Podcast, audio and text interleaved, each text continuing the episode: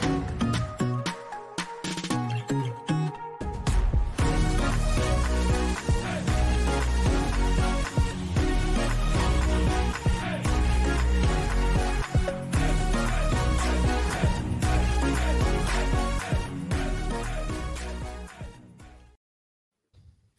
Neun Rennen in elf Wochen. Die Formel 1-Saison 2020 läuft auf Hochtouren und kaum ist es fix, dass wir mit Sebastian Vettel auch im nächsten Jahr mindestens einen Deutschen in der Formel 1 dabei haben, wollen wir gierigen F1-Freunde natürlich noch mehr haben und fragen uns, kann Mick Schumacher den Sprung in die Königsklasse schaffen?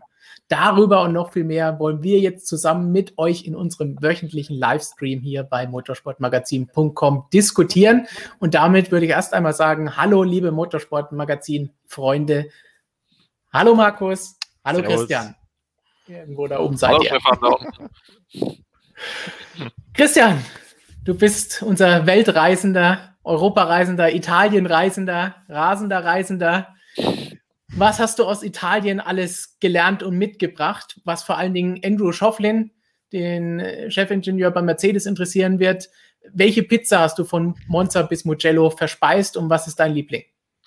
Also ich kann nicht sagen, wie viele ich verspeist habe. Es waren sehr viele.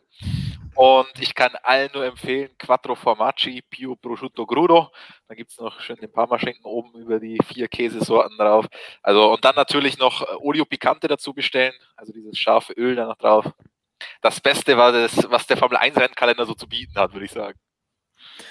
Tja, da muss Markus mit der MotoGP natürlich dagegenhalten, denn da kommt er ja auch in ähnliche Gefilde. Aber mit deinen geschundenen Knochen bist du wahrscheinlich schon froh, wenn du zum Supermarkt um die Ecke kommen würdest. Aber wenn du Monza, nein, Monza nicht, aber Mugello, Misano unsicher machst, was, was kommt dann auf den Teller? Ja, also pizzatechnisch muss ich sagen, ist der Christian da schon auf einer ganz guten Spur. Ich habe äh, in Misano sehr zu schätzen gelernt, die Pizza Salsiccia, also mit dieser italienischen Wurst. Ja. Sehr gut, äh, herausragend, muss ich sagen. Und sonst bin ich natürlich an der Meeresfrüchtefront immer stark vertreten. Also alles, was mit äh, Garnelen, Oktopus oder dergleichen zu tun hat, da bin ich äh, immer am Start bei sowas.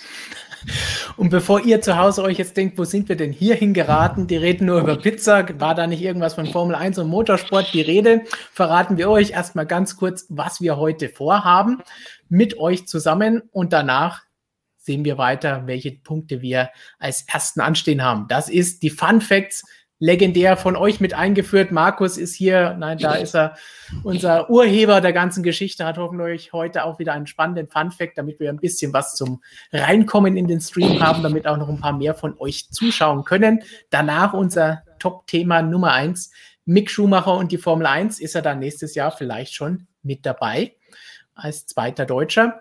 Dann haben wir dazu natürlich eine Umfrage gemacht. Da werden wir auch schauen, wie ihr entschieden habt. Und wir schauen mal kurz, was sonst so in der Formel 1, in der MotoGP, DTM, Formel E und allen anderen Rennserien die letzten Tage los war, was es an spannenden News auf unserer Webseite gibt.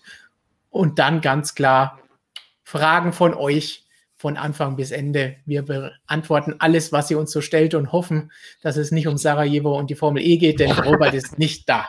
Der befindet sich gerade auf dem Weg, nicht nach Sarajevo, um zu recherchieren, sondern nach Le Mans zum 24-Stunden-Klassiker. Bist du dir da sicher, Stefan? Ja, vielleicht auch nicht, ich weiß es nicht. Vielleicht. Einmal falsch abgebogen bist du Sarajevo. Also, aber ich in die ist ja ähnliche Richtung. Falsche Richtung gefahren. Wichtig, wenn ihr uns Fragen stellen wollt oder mit uns diskutieren wollt, uns eure Meinung zu den Themen, die wir hier diskutieren, geben wollt und wir sie dann hier auch mit einbeziehen können, dann schreibt sie in den Live-Chat oder wenn ihr gleichzeitig uns noch unterstützen wollt, irgendwo da unten ist der höchstwahrscheinlich bei euch zu sehen, dann könnt ihr gerne natürlich einen Superchat senden, uns unterstützen, damit ihr noch mehr Videos und Artikel bekommt. Ja, Kessemark, richtig gehört, Sarajevo. Aber von uns dreien keine News. Robert ist recherchieren in Frankreich. Mal schauen, was er da Neues erfährt zu diesem Thema. Wenn ihr also einen Superchat sendet, garantieren wir, dass wir ihn auch hier einblenden und behandeln und beantworten. Alle anderen kommen natürlich auch dran, so viel wir in unsere Zeit in die kommenden zwei Stunden unterbringen. Und wenn ihr das Ganze in der Wiederholung anschaut, ihr wisst das Ganze schon, einfach mit dem legendären Hashtag Ask MSM in die Kommentare schreiben oder bei irgendeinem anderen Video hier bei uns schreiben. Und dann seid ihr vielleicht beim nächsten Livestream oder bei einem QA, wie wir es am kommenden Samstag mit Jonas und Flo haben, mit dabei. So, das war jetzt so die ganze geballte Ladung an Infos am Anfang. Dann kommen wir jetzt zu den Fun Facts, zu den wichtigen Themen des Tages, viel besser so ein Hauptthema und die News. Fun Facts, dafür seid ihr alle da, zumindest wir sind das. Christian, du bist neu, du hast das letzte Woche noch nie mitgemacht. Das heißt, nee. Markus wird jetzt einfach mal eine Vorlage geben. Fun Fact Nummer eins von Markus Zerweg. Also ich habe eigentlich zwei Fun Facts vorbereitet, die aber im gleichen Themenkomplex äh, quasi drinnen sind. Und der Themenkomplex ist Viagra. Jetzt werde ich euch fragen. jetzt werde ich Markus, fragen. Äh, ja. Wie, wie, wie, wieso hast ausgerechnet du jetzt dieses Thema aufgebracht? Das hat sicher nichts mit dem Helm von Valentino Rossi zu tun. Ich glaube, Danke für die Person. Genau. ich habe große Erfahrungen mit Viagra gemacht. Nein, äh, für alle Leute, die die, die MotoGP nicht so genau verfolgen, am vergangenen Wochenende das erste Misano-Rennen, Heimrennen von Valentino Rossi und da präsentierte er traditionell immer ein spezielles Helmdesign. Und in diesem Jahr war das Thema da Viagra, so eine kleine Anspielung darauf, dass er mit Abstand der älteste Fahrer in der MotoGP ist. Und jetzt dieses Misano Doppel, da braucht man quasi ein bisschen zusätzliche Energie und deshalb das Viagra-Thema. Und zu diesem Thema Viagra habe ich zwei sehr spannende Fun Facts. Der erste ist, im Jahr 2007 hat die Universität von Quilmes in Argentinien einen Nobelpreis für Luftfahrt äh, erhalten für die Entdeckung, dass Viagra Hamstern dabei hilft, sich von einem Jetlag zu erholen. Wie Kann viele Hamster fliegen so durch die Welt? die Frage, die ich mir eigentlich stelle, ist, wie kommt so ein Versuch zustande? Sitzen also Wissenschaftler rum und denken sich so, hey, sollen wir einfach mal den Hamstern Viagra geben und mal schauen, was das so mit Jetlag bei ihnen macht? Ja, mach mal. Aber hab, wo, wie, woher weiß man, dass Hamster überhaupt Jetlag haben? Also, ich weiß es nicht. ich, ich, ich habe mich das bei so einem Hamster ich hatte leider noch nicht Zeit, die gesamte Studie durchzulesen, aber werde es bei Zeiten machen und werde dann hier im Stream drüber äh, meine Erkenntnisse abliefern. Aber Markus, ich kann dir die ja. eine Frage kann ich dir äh, beantworten tatsächlich. Bitte. Und zwar, wie man auf sowas kommt. Das wird so laufen, wie die besten Ideen bei uns auch entstehen. Mit dem ein oder anderen Kaltgetränk in der Hand. Kommt aus Quilmes nicht dieses bekannte Bier in Argentinien? Ich denke, oder? Ich glaube. Also, das wird schon einiges ergeben. So, zweiter Fun Fact zum Thema Viagra. Ähm, da muss ich ein kleines Shoutout geben an meinen sehr geschätzten britischen MotoGP-Journalistenkollegen Matt Oxley, der vor vielen, vielen Jahren mal eine Freundin, also eine Partnerin hatte, die als Köchin in der MotoGP gearbeitet hat und auch teilweise in der Formel 1 gearbeitet hat. Und da wurde sie dann mal an einem Abend von einem sehr bekannten ehemaligen Formel 1 Teamchef, ich werde keinen Namen nennen, aber ich glaube, anhand der Geschichte kann sich jeder vorstellen, von wem wir reden, wurde diese Dame von einem diesem Formel 1 Teamchef eben zum Essen ausgeführt.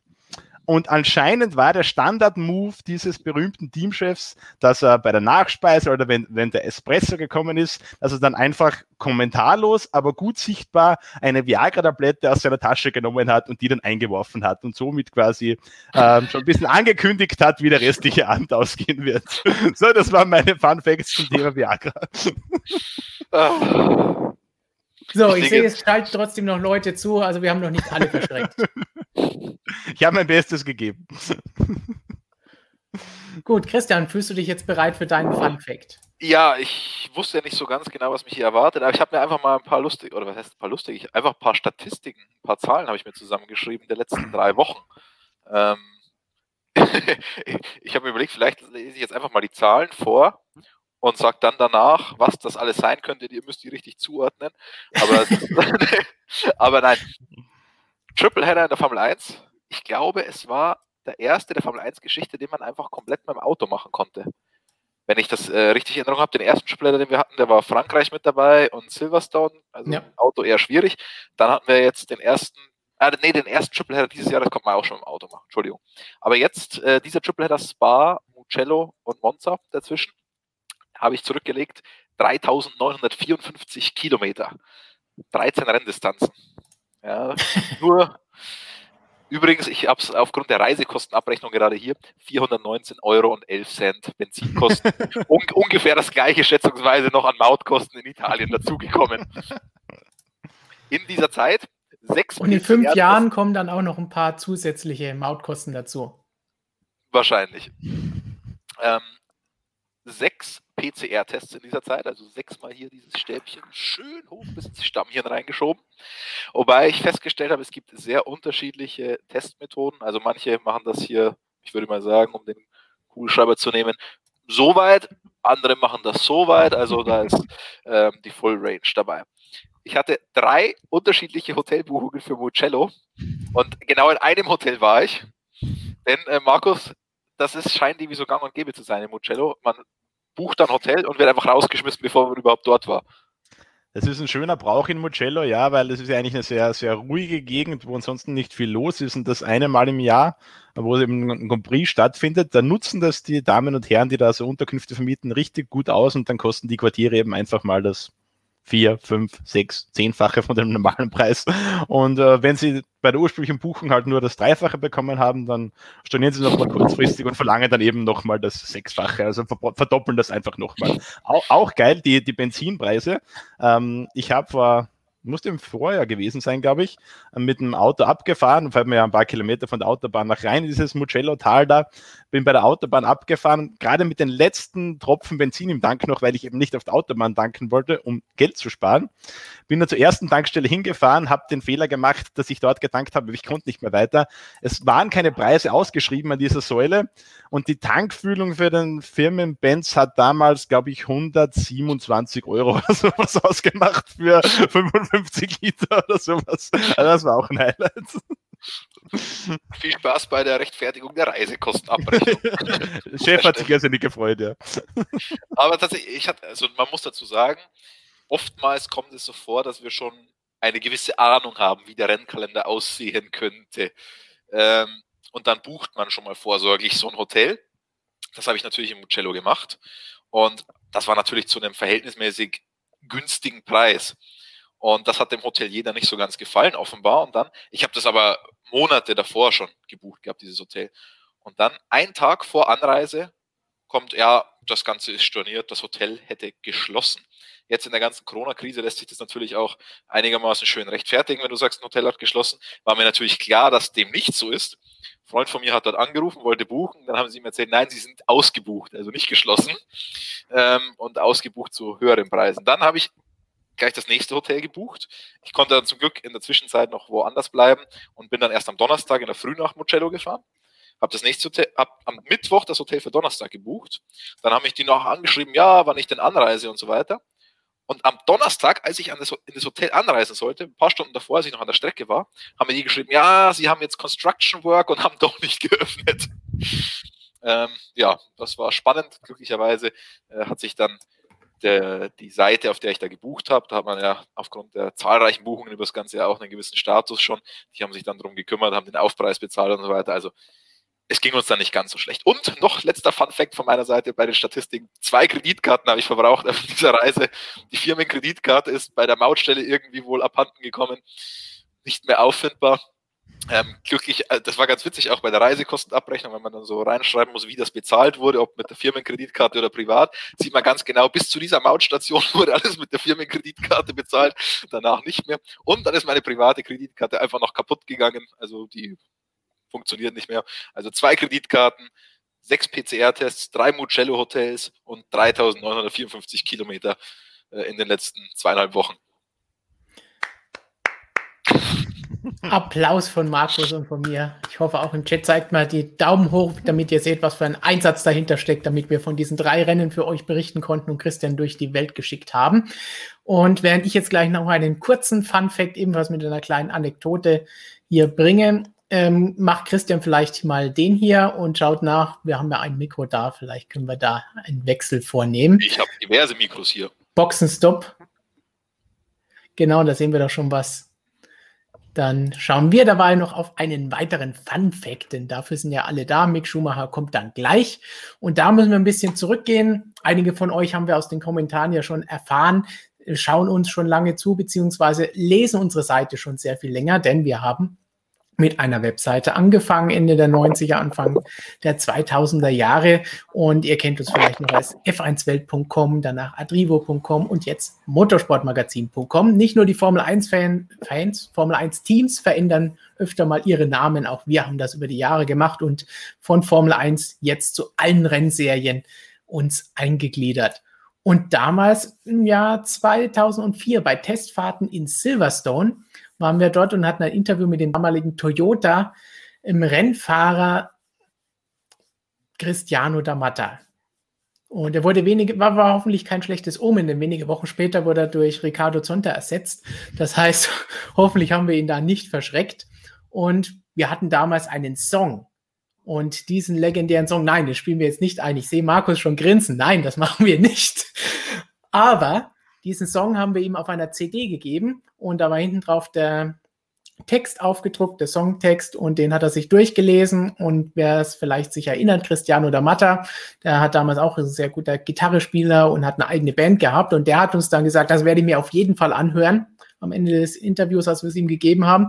Und ich sage euch eins, ich habe auch eine Band, wir haben sehr, sehr schlechte Texte, aber das hier, das Punkt, Punkt, Punkt überbietet natürlich alles, was er je gesehen hat.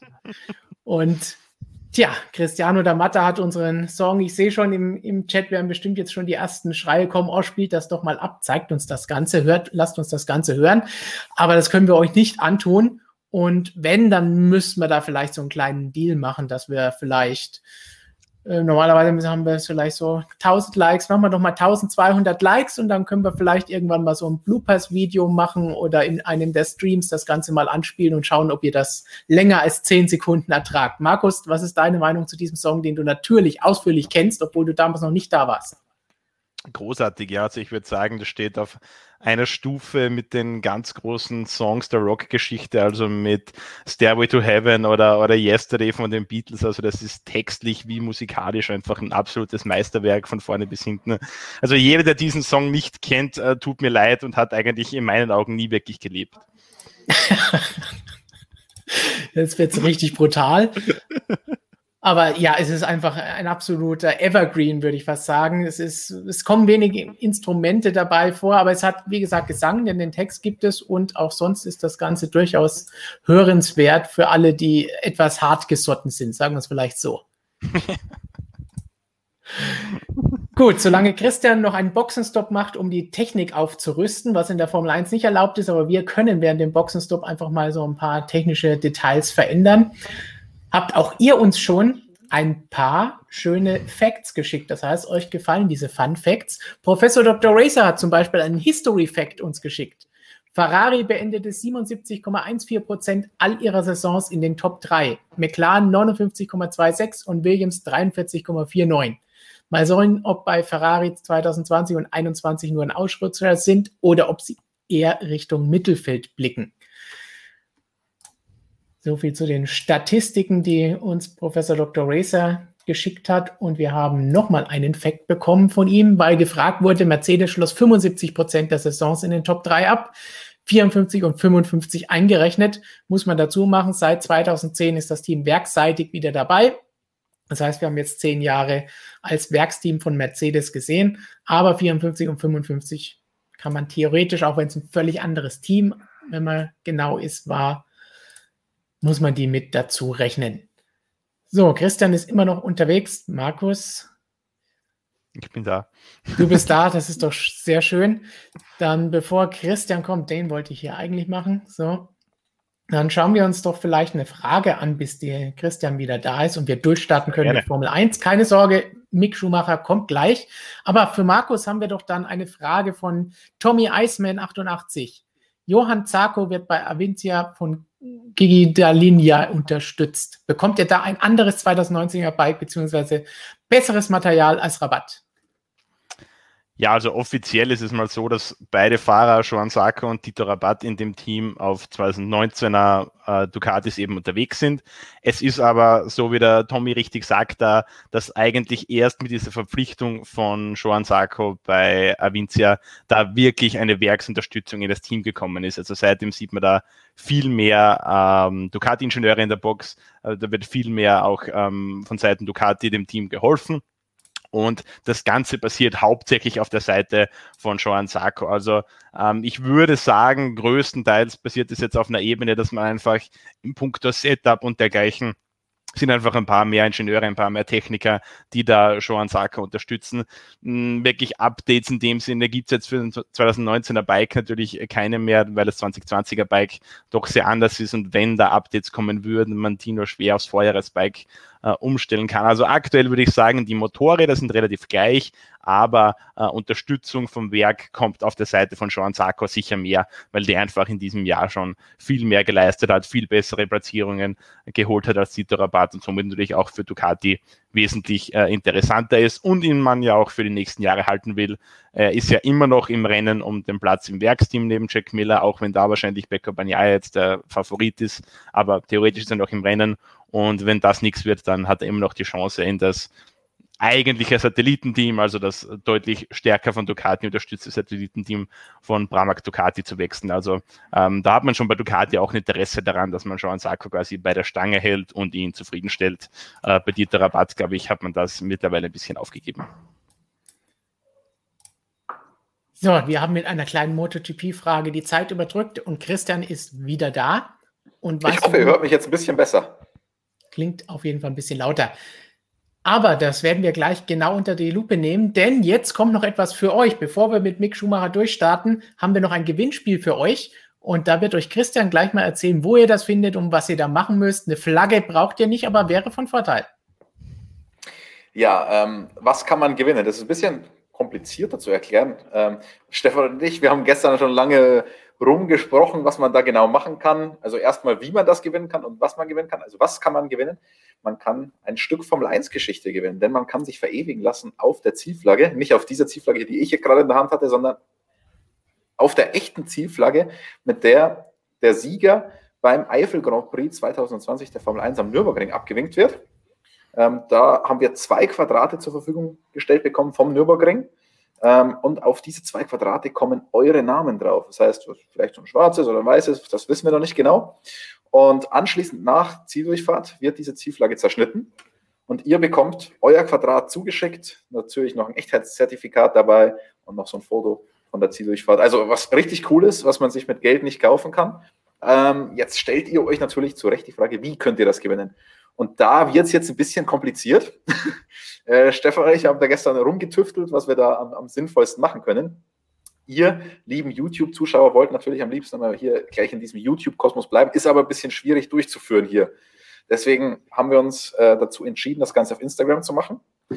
Hat ja heute auch fast jeder. Ähm, dann macht ihr eine Instagram-Story, macht ein kleines Video von euch, oder lasst euch filmen, wie ihr mit der Zielflagge schwenkt oder mit irgendeiner anderen Flagge. Dürft ihr ganz kreativ sein. Gibt es keine großen Vorgaben. Macht da eben diese kleine Story, markiert, ganz wichtig, at Motorsportmagazin, macht noch einen Hashtag MSM Ziel rein. Also die ganze Anleitung gibt es auch nochmal auf Instagram bei uns in dem Posting, wer das jetzt, für wen das jetzt zu schnell ist.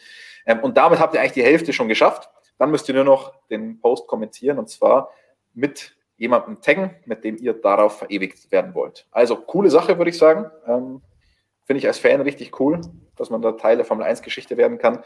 Wie gesagt, Instagram, kurze Story von euch machen, Motorsportmagazin markieren, Hashtag MSM Ziel und dann seid ihr schon fast am Ziel. Uh. Aber es klingt doch auf jeden Fall nach etwas, das man durchaus gerne haben möchte. Markus nickt auch. Mache ich mit. okay, damit haben wir schon mal einen Gewinner. wir haben, wir haben heute ähm, auch die ganzen Terms and Conditions noch dazu schreiben müssen. Dabei haben wir einen Teil vergessen, Stefan, nämlich, dass ähm, Motorsportmagazin-Mitarbeiter ausgeschlossen sind. Also das heißt, rein theoretisch dürfte Markus jetzt mitmachen. Ich mache mit, gewinne und dann möchte ich, dass neben mir der Christian draufsteht auf dem anderen Feld. die beiden Brüder, wie wir hier im Brüder gelernt haben. Genau. Gut, ich denke, das ist auf jeden Fall was, wo ihr mitmachen sollt. Geht einfach rüber auf unseren Instagram-Kanal und macht bei der ganzen Geschichte mit. Und vielleicht seid ihr ja dann der Glückliche oder die Glückliche, die am Ende mit einem Gast auf dieser Flagge verewigt wird. So. so sieht das Posting aus, damit ihr es findet. Moment. Wenn ihr ein Stück Formel 1 Geschichte. Und da steht nochmal die komplette Anleitung drinnen, was ihr genau machen müsst. Und da müsst ihr auch drunter kommentieren. Dann würde ich sagen, viel Glück und wir schauen, dass wir rechtzeitig die Gewinner informieren und dann seid ihr bei der Zieldurchfahrt hautnah dabei, zumindest mit dem Namen. So, dann ist jetzt, denke ich, der Zeitpunkt gekommen, um über unser Hauptthema zu sprechen. Und unser heutiges Hauptthema ist ganz klar Mick Schumacher im kommenden Jahr in der Saison 2021 in der Formel 1 Fragezeichen. Diese Frage muss man sich langsam tatsächlich stellen, denn Mick kommt in der Formel 2 immer besser in Fahrt und hat jetzt nicht nur endlich mal sein erstes Hauptrennen an einem Samstag gewonnen, sondern auch in diesem Jahr eine sehr, sehr gute Bilanz vorzuweisen. Aber bevor wir auf die Formel 2 zu sprechen kommen und auch die Chancen, zu welchen Teams er vielleicht gehen könnte in der Formel 1, denn da ist nicht ganz so viel Auswahl, wollen wir vielleicht noch mal ganz kurz ein paar schöne Dinge anschauen, denn am vergangenen Wochenende ist Mick ja nicht nur Formel 2 gefahren. Wir können jetzt leider nicht das, was Christian am liebsten hätte, nämlich mit Ton anschauen. Aber wir haben Bilder davon und auch das reicht doch schon, wenn wir hier diesen wunderbaren F2004 sehen und die Crew, die das Auto für Mick vorbereitet hat, damit er im Mugello mit diesem Auto fahren konnte passend zum 1000. Grand Prix von Ferrari. Böse Zungen würden wahrscheinlich behaupten, dass das definitiv der schnellste Ferrari auf der Strecke war am vergangenen Wochenende. Selbst Sebastian Vettel hat darüber gescherzt und gesagt, dass er mit diesem Rennen, im, mit diesem Auto im Rennen wahrscheinlich ganz gut abschneiden würde. Und so sah das Ganze aus. Erinnert dann doch schon stark an Michael Schumacher mit diesem Helmdesign, wie er da auf der Strecke unterwegs war. Und um den Fragen vorzubeugen, die im Chat jetzt sicherlich unweigerlich kommen werden, wie es denn ausgehen würde, wenn jetzt ein aktuelles Formel 1 Auto gegen diesen Formel 1 Ferrari von 2004 fahren würde, ist natürlich immer schwierig mit unterschiedlichen Ehren das Ganze zu vergleichen. Wenn wir jetzt den F2004 nehmen mit seinem V10-Motor, den er damals drin hatte, das war noch ein schmaleres Auto, war nur 1,80 breit, viereinhalb Meter lang. Das Wichtigste wahrscheinlich, dass es sehr, sehr viel leichter war als die heutigen Autos. Das waren damals noch 605 Kilo, das wir als Gewichtslimit damals hatten. Im Laufe der Saison, schätze ich mal, so über 900 PS hat er zustande bekommen. Da könnte er vielleicht mit dem heutigen Ferrari ganz gut konkurrieren, nachdem die da etwas verloren haben seit dem letzten Jahr. Jetzt haben wir keinen V10 mehr, V6 Turbo Hybridmotoren kennen wir alle, die Power Units. Die Autos sind zwei Meter breit, über fünf Meter lang 746 Kilo, wenn man sich das mal vergleicht, 605 zu 746 Kilo und ich über glaube, 1000 PS. Der Einzige, der in der Zwischenzeit ähnlich zugelegt hat, ist Markus. Uh, harte Worte. Erzählt mir der Herr, der gerade in den letzten zwei Wochen 17 Pizzas gefressen hat. der vorhin nicht sagen wollte, wie viel er gegessen hat. Aber einen Vergleich können wir machen, den haben wir letzte Woche schon gemacht. Da war Christian aber nicht da. Und deswegen können wir das nochmal kurz wiederholen. Denn Monza hat sich über die Jahre recht wenig an der Strecke verändert. Deswegen haben wir das letzte Woche schon mal verglichen. Und wenn wir da von 2004, vom F2004, die Pole-Runde uns anschauen, dann war das Rubens Barrichello in 1.20.089. Lewis Hamilton hat in diesem Jahr vor anderthalb Wochen in 1.18.887 einen neuen Rekord aufgestellt und die schnellste Formel-1-Runde der Geschichte gefahren höchste Durchschnittsgeschwindigkeit überhaupt. Das heißt, da sieht man schon, dass de, dieses Auto in diesen, was haben wir, 16 Jahren Unterschied dann doch die Formel 1 sich nach vorne entwickelt hat. Noch dazu ist Monza jetzt nicht unbedingt eine Strecke, die für diese neuen Autos geschaffen ist, mit verhältnismäßig viel Luftwiderstand. Also wenn man sich dann jetzt mal Mugello anschaut oder Strecken, auf denen richtig Abtrieb gefragt ist, da ist der Unterschied nochmal deutlich eklatanter. Gut, und dann ich habe so noch einen Fun Fact zum F2004, Stefan. Ja, der F2004 Moment. war am Wochenende, ich sage mal, der, der Covid-Superspreader. Denn ähm, wir dürfen ja bekanntlicherweise leider noch immer nicht ins Fahrerlager rein und die verschiedenen Bubbles werden weiterhin strikt voneinander getrennt. Aber wer schon mal im Mugello war, der kennt vielleicht diesen Parkplatz da oben auf dem Berg. Und da muss jeder dann runtergehen, diese Treppen und ähm, dann eben entweder ins Fahrerlager oder ins Media Center oder wo auch immer. Und auf diesem Weg war das Zelt, in dem der F2004 drinnen war. Und jetzt ist jeder, jeder Einzelne auf dem Weg ins Fahrerlager, Media Center oder wo auch sonst hin, an diesem Zelt vorbeigegangen und stehen geblieben. Und dann haben sich da Trauben drum gebildet um dieses Zelt vor dem F2004, dass da mit den Bubbles das so ein bisschen äh, durcheinander ging. Also Superspreader F2004. Nicht nur ein superschnelles Auto. Aber zum Glück sind ja alle Beteiligten regelmäßig getestet. Deswegen hält sich da das Risiko noch in Grenzen. Noch dazu trägt jeder auch eine Maske und rumgeschrien hat auch keiner. Also nicht ganz so schlimm. Gut, dann vom F2004 ins Jahr 2020 und erst einmal in die Formel 2 Saison. Denn die ist jetzt erstmal die Grundlage für Mick, um überhaupt den Sprung schaffen zu können. Wenn wir uns anschauen, dieses Jahr, 18 Rennen haben wir da bereits hinter uns in der Formel 2. Einen Sieg hat er eingefahren, acht Podestplätze, die meisten aller Fahrer in der Formel 2. Dreimal hat er null Punkte geholt, gleich im ersten Rennen. Aber insgesamt führt er die Gesamtwertung mit 160, 161 Punkten an. Acht Punkte Vorsprung hat er. Beste Verfolger Eilert, Lundgaard und Schwarzmann. Die ersten vier liegen innerhalb von 21 Punkten. Das heißt, da ist durchaus noch möglich, denn wir haben noch sechs ausstehende Rennen, drei Events. Einmal jetzt in Sochi äh, beim nächsten Formel 1 Rennen, zwei Rennen und dann viermal in Bahrain.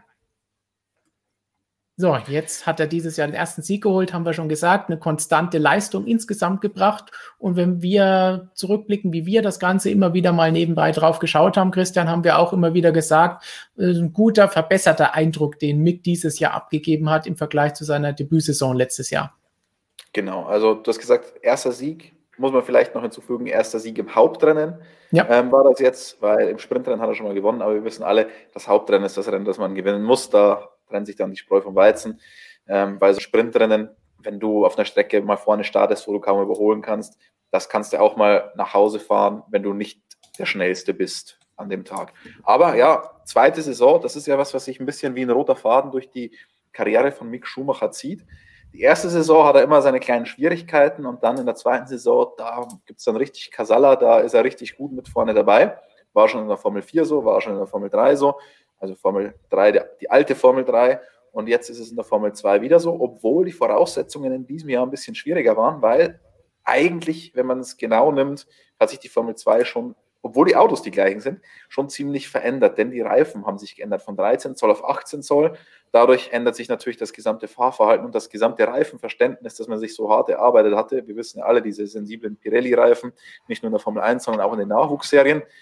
Ähm, das hat man quasi alles verloren, diesen ganzen Vorteil. Und wer als Rookie dieses Jahr reingekommen ist, hat auf jeden Fall einen kleineren Nachteil als sonst. Respektive, wenn du schon ein Jahr auf dem Buckel hast, ist dein Vorteil kleiner als sonst. Deswegen, das muss man davor vielleicht noch vorweg schicken.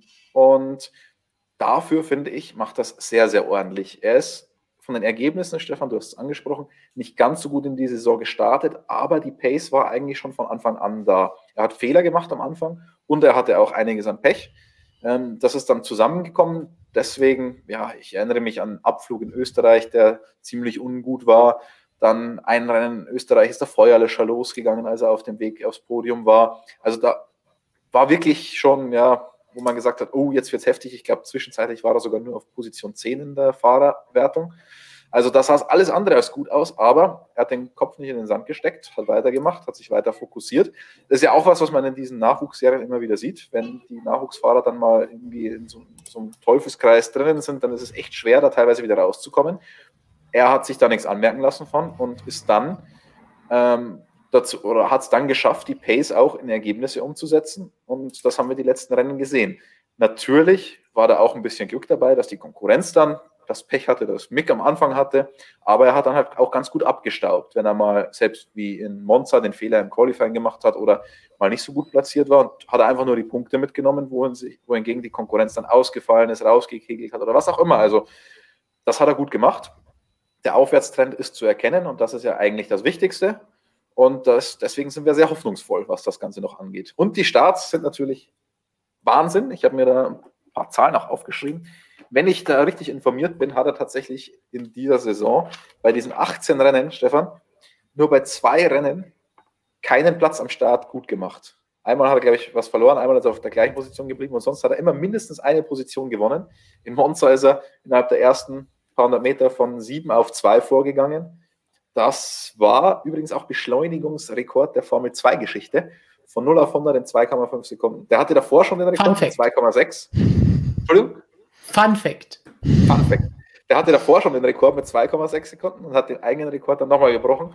Ähm, ist jetzt bei 2,5 Sekunden. Also Kupplung, das kann er. Ich würde fast sagen, da ist er schon besser als der Vater, weil Starts, Michael, fand ich gut zur Benetton-Zeit, aber das wissen wir auf die Seite. Was da so im Auto war, weiß man alles nicht so genau. Auf jeden Fall besser als Valtteri Bottas im Moment.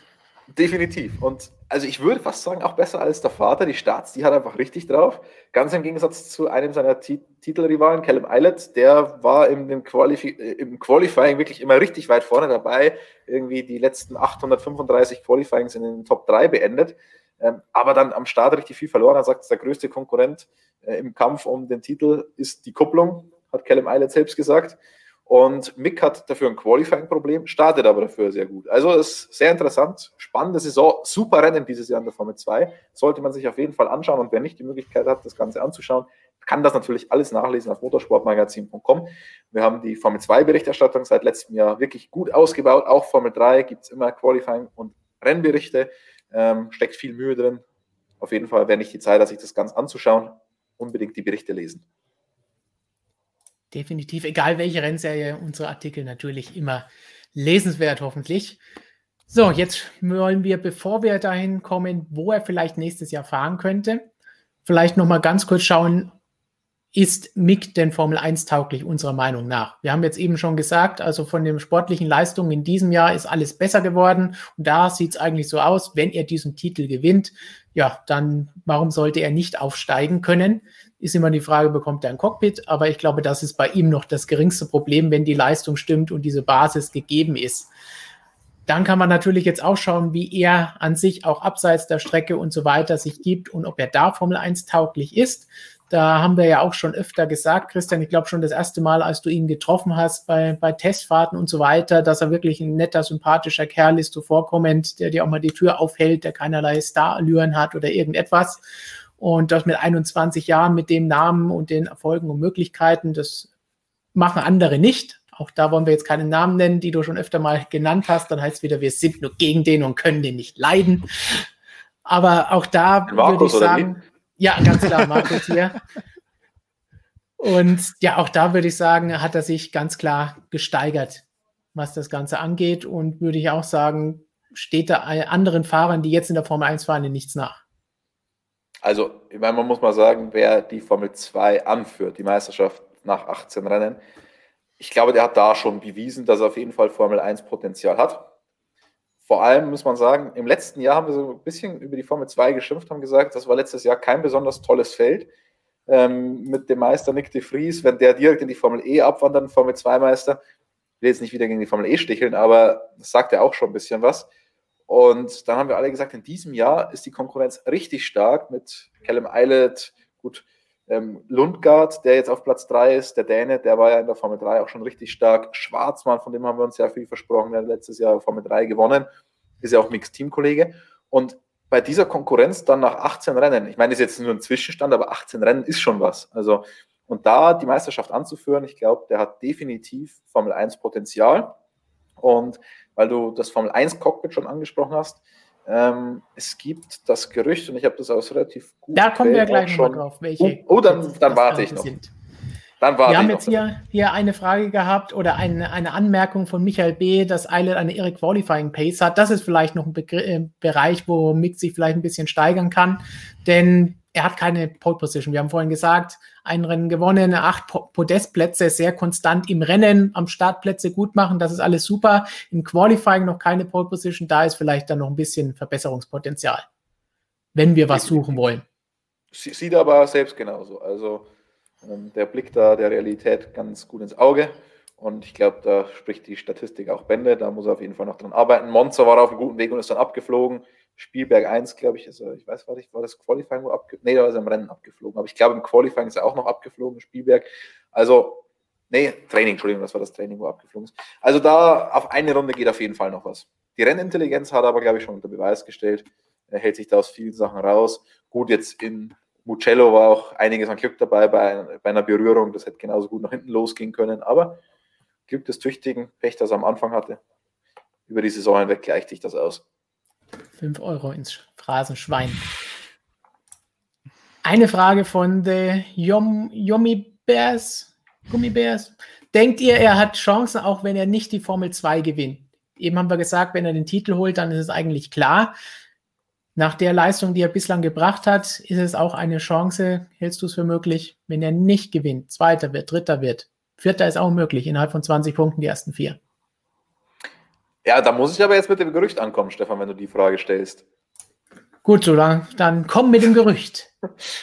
ähm, also, ein Kollege, glaube ich, hat es auch schon geschrieben, ich habe das auch aus sehr guter Quelle erfahren, dass Mick Schumacher ist ja Teil der Ferrari Driver Academy und dass er wohl eine, ja, ich würde mal sagen, Garantie hat, in die Formel 1 aufzusteigen, wenn er die Formel 2-Saison unter den Top 3 beendet.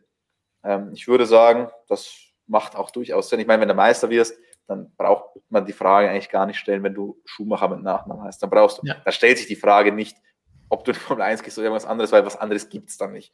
Ähm, und ich würde sagen, dass er das Zeug für die Formel 1 hat, hat er jetzt auch bewiesen. Deswegen würde ich sagen, es macht auch Sinn, wenn er unter die Top 3 kommt. Ähm, eine Sache, die immer wieder aufkommt, ist ja das Thema Superlizenz. Gut, wenn er da vorne landet, stellt sich die Frage sowieso nicht.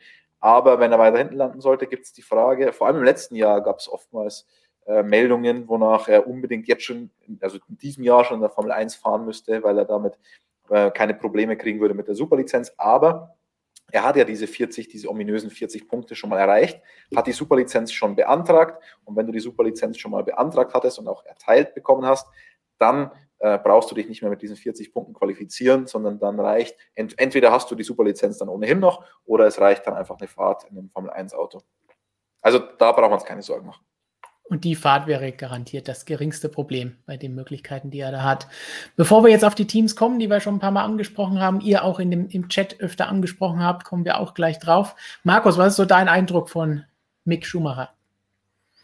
Mein Eindruck ist, dass ich meine Meinung über ihn vielleicht ein bisschen revidieren muss. Also ich war, muss ich gestehen, in den letzten Jahren auch einer aus der Fraktion, der gesagt hat, ja, wenn der Mick nicht Schumacher im Nachnamen heißen würde, dann äh, würde nach dem kein Hahn krähen. Aber ähm, ich scheine mich geirrt zu haben und mit mir wohl viele andere auch. Also wie er in diesem Jahr in der Formel 2 da aufzeigt, ich kann es jetzt äh, notgedrungen nicht so gut verfolgen, da in diesem Jahr ja meistens MotoGP und Formel 1 parallel fährt und Formel 2 somit eben auch.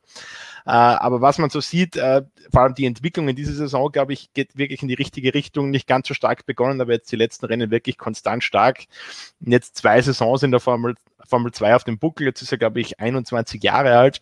Also ich würde da jetzt auch im Zusammenhang natürlich mit dem Namen Mick Schumacher, der für jedes Formel 1-Team äh, der ein absoluter Goldgriff ist, würde ich da jetzt eigentlich nichts mehr sehen, wo man sagen kann, deswegen würde er, äh, hätte er ein Formel 1-Cockpit nicht verdient. Also äh, mich würde es freuen, äh, wenn man den Namen Schumacher wieder in der Formel 1 sieht und äh, ich glaube, jetzt von dem äh, nüchternen Standpunkt her kann man echt nichts mehr gegen ein Formel 1-Engagement von Mick Schumacher sagen.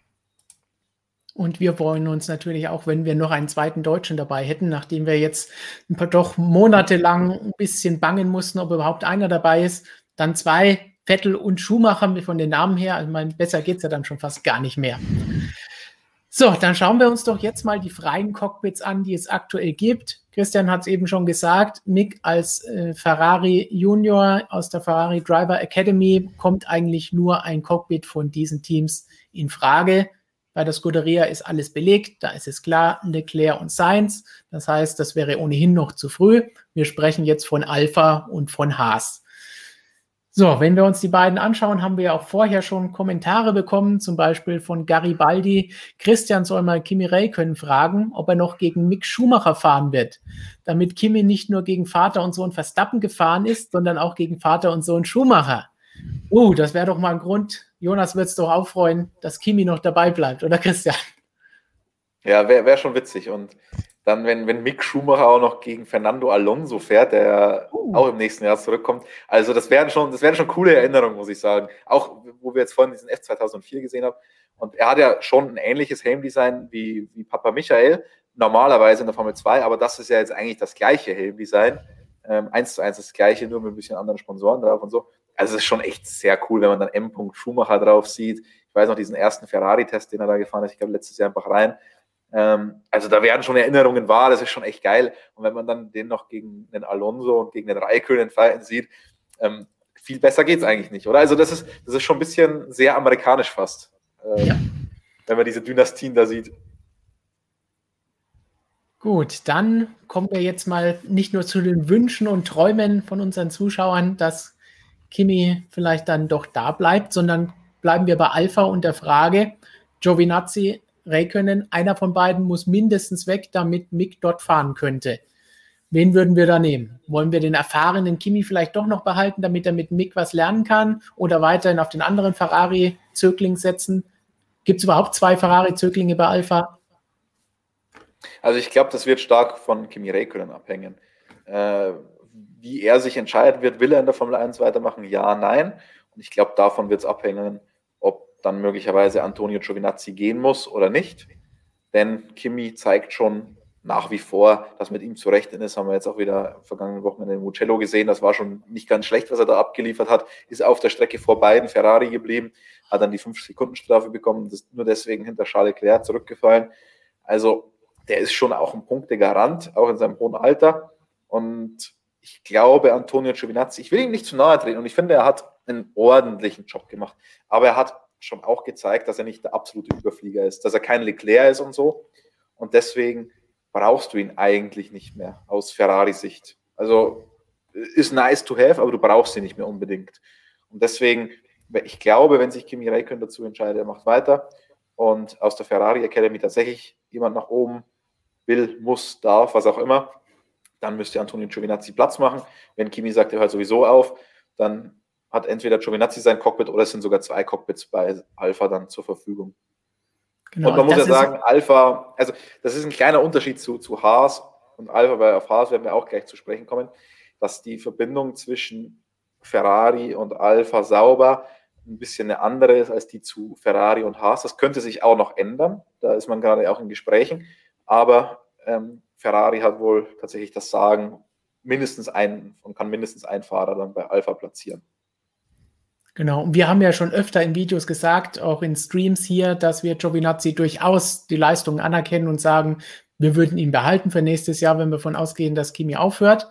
Aber in dem Fall, wie du es jetzt eben gesagt hast, würde ich auch sagen, warum soll man ihn jetzt noch weiter damit dabei behalten, wenn man weiß, der ist eigentlich nie jemand für das Hauptteam. Der ist nie was, der bei Ferrari fahren wird. Hört sich böse an, aber ist halt nun mal leider so. Und warum soll Ferrari jetzt einen Fahrer noch weiter fördern und da fahren lassen, Erfahrungen sammeln lassen, den sie selber eigentlich nie weiter einsetzen würden? Das ist nicht der Sinn ihres Juniorprogramms. Ich meine, das ist dann ähnlich knallhart wie bei Red Bull. Ich bin da so ein bisschen ähnliche Auffassung auch bei Haas. Ich hätte die zwei Pappnasen ja schon längst rausgeworfen.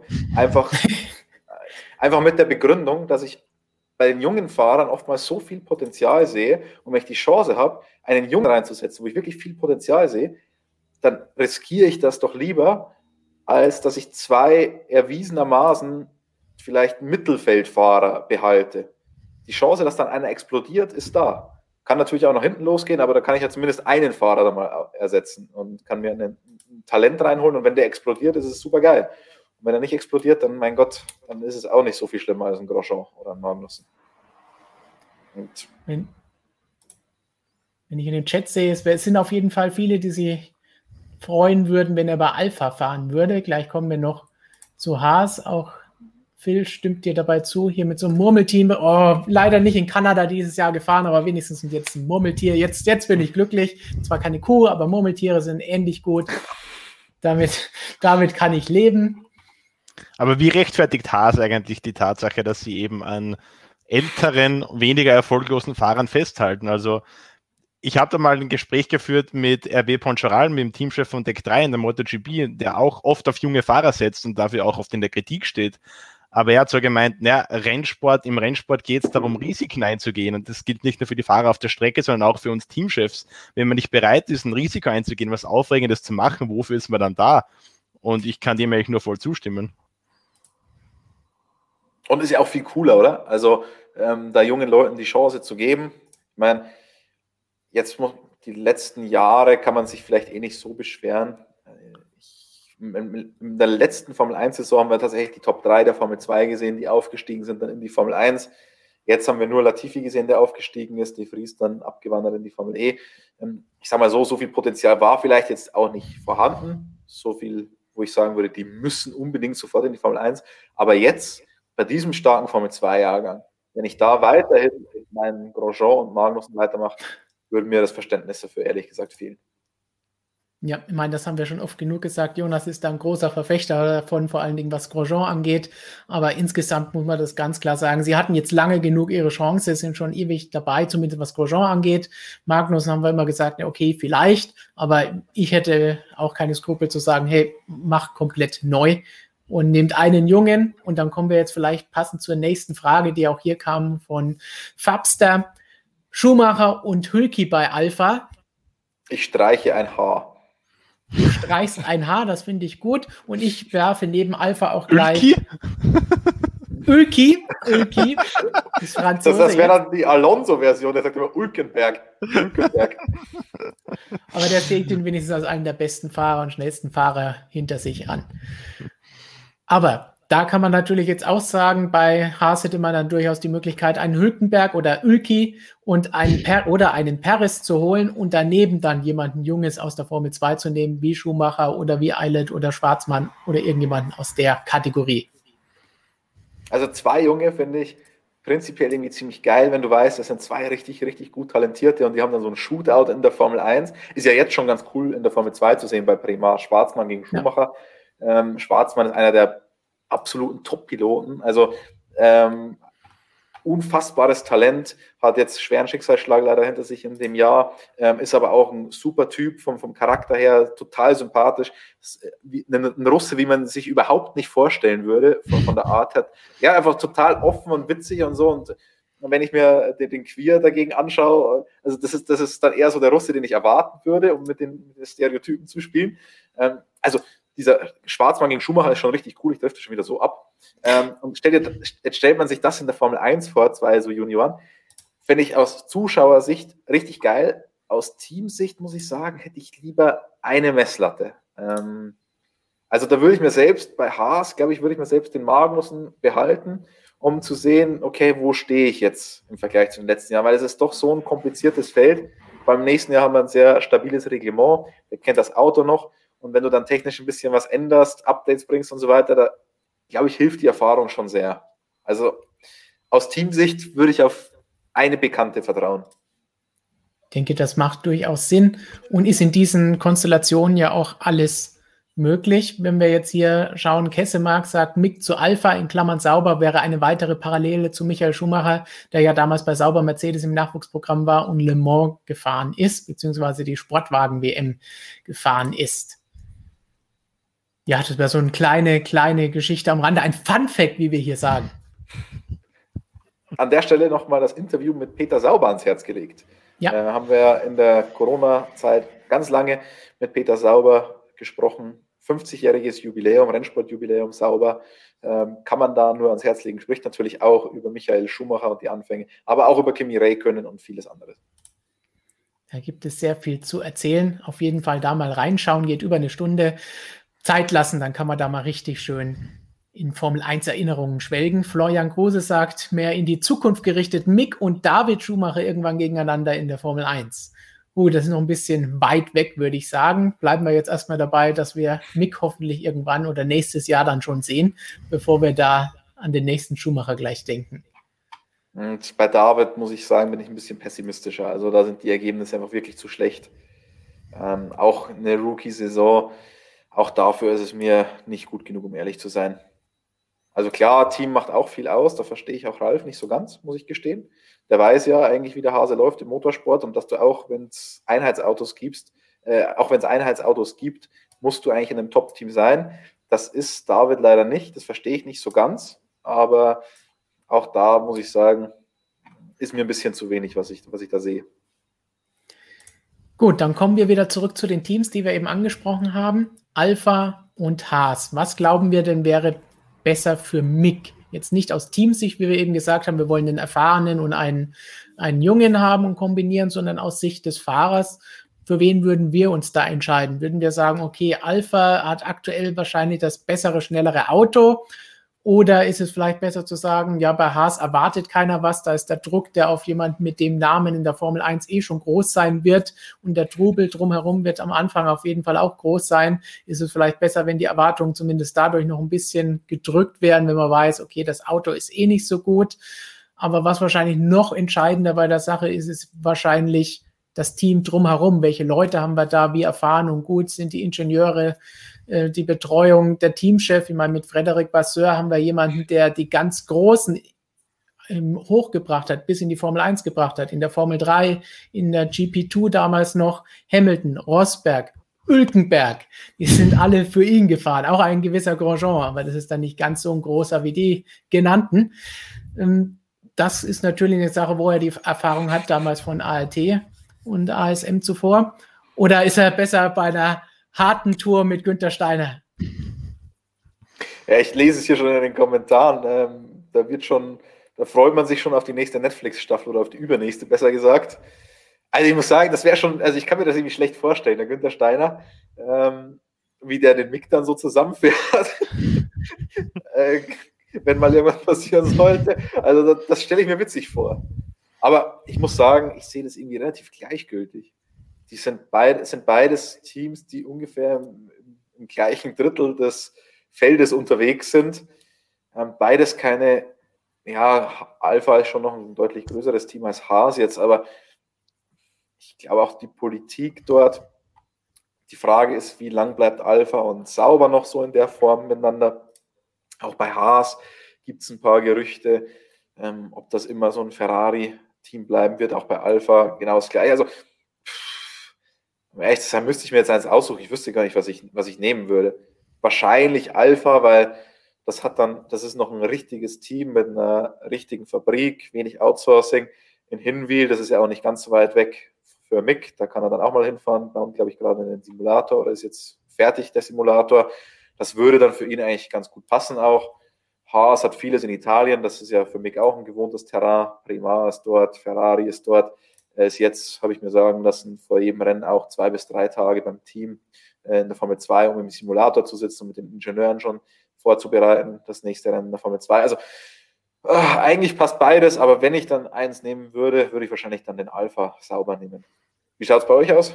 Markus, was sagst du? Für welches Team würdest du dich aus der Entfernung entscheiden? Also, soweit ich es jetzt beurteilen kann, aus sportlicher Sicht, glaube ich, wie es der Christian gesagt hat, wird es jetzt nicht den ganz großen Unterschied machen, ob er im Alpha sitzt oder im Haas sitzt. Ich kann es jetzt irgendwie nur aus einer emotionalen Sicht heraus beurteilen und da finde ich Alpha irgendwie schon das spannendere, interessantere Team. Das ist irgendwie Alfa Romeo ist einfach eine Marke, die kennt man auch außerhalb von der Formel 1 oder außerhalb vom Motorsport generell. Und Haas, das Team ist für mich schon immer so ein bisschen die, die graue Maus der Formel 1 irgendwie. Also äh, ohne jetzt äh, den, den Leuten dort irgendwie ähm, ihre, ihre Arbeit oder ihren Erfolg, den sie schon noch geleistet haben in den letzten Jahren, ohne das irgendwie madig zu machen. Aber ich, ich kann mit dem Team irgendwie nicht wirklich was anfangen. Das, das, das steht für mich jetzt irgendwie für nichts. Und da würde ich ähm, Alfa Romeo da schon die interessantere Variante finden.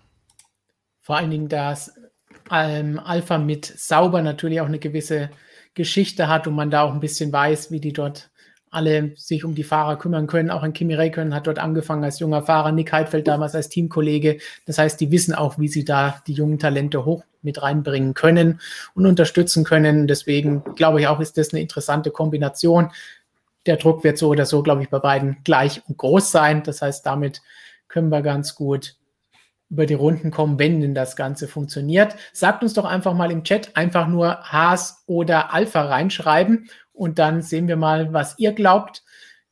Wir haben jetzt alle uns relativ gleich für Alpha entschieden. Das heißt, in die Schweiz geht's. Dann können wir da auch noch mehr mit unserem Kollegen Roger sprechen. Stimmt's, Christian? Ja, hoffentlich. Also ähm, ich kann schon so ein bisschen was versprechen. Ich glaube, demnächst könnte es mal wieder ein Video mit dem, mit dem lieben Kollegen Rocher geben. Er weiß selber gerade noch nichts von seinem Glück, ähm, aber wir haben schon ein bisschen darüber gesprochen. Also ich glaube, ihr könnt euch auf was freuen. Ähm, ich bin mal gespannt tatsächlich, weil viele ja auch schreiben, ja, aber da fährst du ja nur hinterher und dann fährt ein Schuhmacher da hinterher mit so einem Auto. Ähm, ich glaube, da wird es zwei sehr unterschiedliche Sichtweisen geben. Das eine sind die Leute, die halt einfach Formel 1 nicht so drin sind, die halt einfach nur Schumacher hören und die sehen dann Ergebnisse, er fährt auf Platz 13, 14 oder was auch immer mit so einem Auto. Die werden dann alle total enttäuscht sein und dann wird es natürlich die geben, die regelmäßig Motorsportmagazin lesen, ähm, die sich in der Formel 1 ein bisschen auskennen. Die wissen natürlich, dass man mit dem Auto jetzt nicht so viel reißen kann. Aber Charles Leclerc hat halt auch bei Alpha angefangen und jetzt äh, schaut euch an, wo er ist. Also der hat mal so einen Aufstieg hingelegt und alle, die sich auskennen und die das dann beurteilen müssen in der Formel 1, die wissen ja, mit welchem Material er da unterwegs ist. Also das weiß man dann schon einzuschätzen. So, ich würde mal sagen, 95 Prozent im Chat, wenn ich hier mal da so durchscrolle, sagen Alpha. Ein paar Haas sind mit dabei. Einmal ist Skoda mit dabei. Da weiß ich noch nicht genau, ob wir den Einstieg erst noch abwarten müssen. Aber es sind definitiv Opel, sehe ich jetzt auch. Da müsste man Robert nochmal befragen auf dem Weg nach Le Mans, wie das da so aussieht. Volvo, äh, wenn jetzt vielleicht noch Gibt's Christians Saab? alter Saab kommt, dann, dann hätten wir alles beisammen. Aber ich glaube. Saab war ja auch mal fast Formel 1. Als das ganze Spiker war und Bernie da ein bisschen involviert war, gab es Gerüchte, Saab könnte in die Formel 1 kommen. Mein Jordan Aber, war so äh, ziemlich jeder Name schon mal. Aber es hat sich dann leider ein bisschen anders entwickelt für Saab. Gut, also wir haben uns jetzt entschieden, Alpha ist für uns drei hier so die realistische und beste Wahl, wenn wir das entscheiden müssten. Im Chat sagt ihr das auch alles ähnlich. Jetzt haben wir natürlich noch die Frage, was passiert denn, wenn es nicht mit dem Sprung in die Formel 1 klappt? Da fragt Music and More, Mickey eventuell erst 2022 zu den neuen Regeln in die Formel 1 oder doch schon 2021, egal wie es ausgeht diese Saison. Ich verstehe den Punkt, hm, aber ich glaube, es wäre, also ich frage mich halt, was er dazwischen machen sollte. Ja. Und da, da sehe ich halt die Gefahr, weil ich meine, noch eine Saison Formel 2, also sollte er nicht Meister werden, wenn er Meister wird, darf er sowieso nicht mehr fahren. Ähm, also ich glaube zumindest, in der GP2 war es auf jeden Fall immer so und ich glaube auch in der Formel 2 hat man die Regelung übernommen. Ich nagel mich bitte jetzt nicht fest, aber der Meister darf dann im nächsten Jahr nicht mehr fahren. Ähm, deswegen würde dann nur irgendwie Testfahrer irgendwas in, in, in Frage kommen. Und, und das selbst bringt wenn du jetzt weiter, nee, und selbst wenn du jetzt Zweiter oder Dritter wirst in der Formel 2 und dann nochmal eine Saison Formel 2, da kannst du eigentlich nur verlieren, weil da musst du ja dann im nächsten Jahr unbedingt Meister werden und alle anderen bügeln. Hm, deswegen wäre die sichere Nummer schon, einfach zu sagen, du gehst gleich in die Formel 1. Und natürlich ist es dann schwierig, weil alle anderen, die kennen natürlich dann die Autos auch schon sehr gut, weil sich bekanntlich ja wenig ändern wird. Aber damit muss man leben. Und wenn man zu einem der besten Rennfahrer der Welt zählen will, dann muss man auch irgendwie damit klarkommen. Genau, und wie gesagt, bevor er herumsitzt und nichts fährt, ist es immer noch besser, in der Formel 1 Erfahrung zu sammeln, weil nur Simulator fahren, das ist jetzt auch nicht wirklich eine große Hilfe bei der ganzen Geschichte, wenn er nicht im Auto war und das Ganze vergleichen kann und irgendwo einen Vergleichswerte bei der Geschichte hat. Und zum, also Punkt, der Erfahrung, zum Punkt der Erfahrung sammeln, glaube ich, muss man ja auch sagen, es geht ja nicht nur darum, jetzt ein Auto kennenzulernen, sondern im ersten Jahr in der Formel 1 muss man ja auch sehr viele andere Dinge lernen, die da rundherum, abgesehen vom eigentlichen Rennfahren eben passieren. Also ob das jetzt Dinge, politische Angelegenheiten sind, Medien, Arbeiten, äh, die Zusammenarbeit mit dem Team, also da gibt es ja auch außerhalb vom Auto jetzt sehr viel zu lernen. Und dieses eine Jahr jetzt einfach herzuschenken, wäre so gesehen Blödsinn, meiner Meinung nach. Das Vollkommene Zustimmung.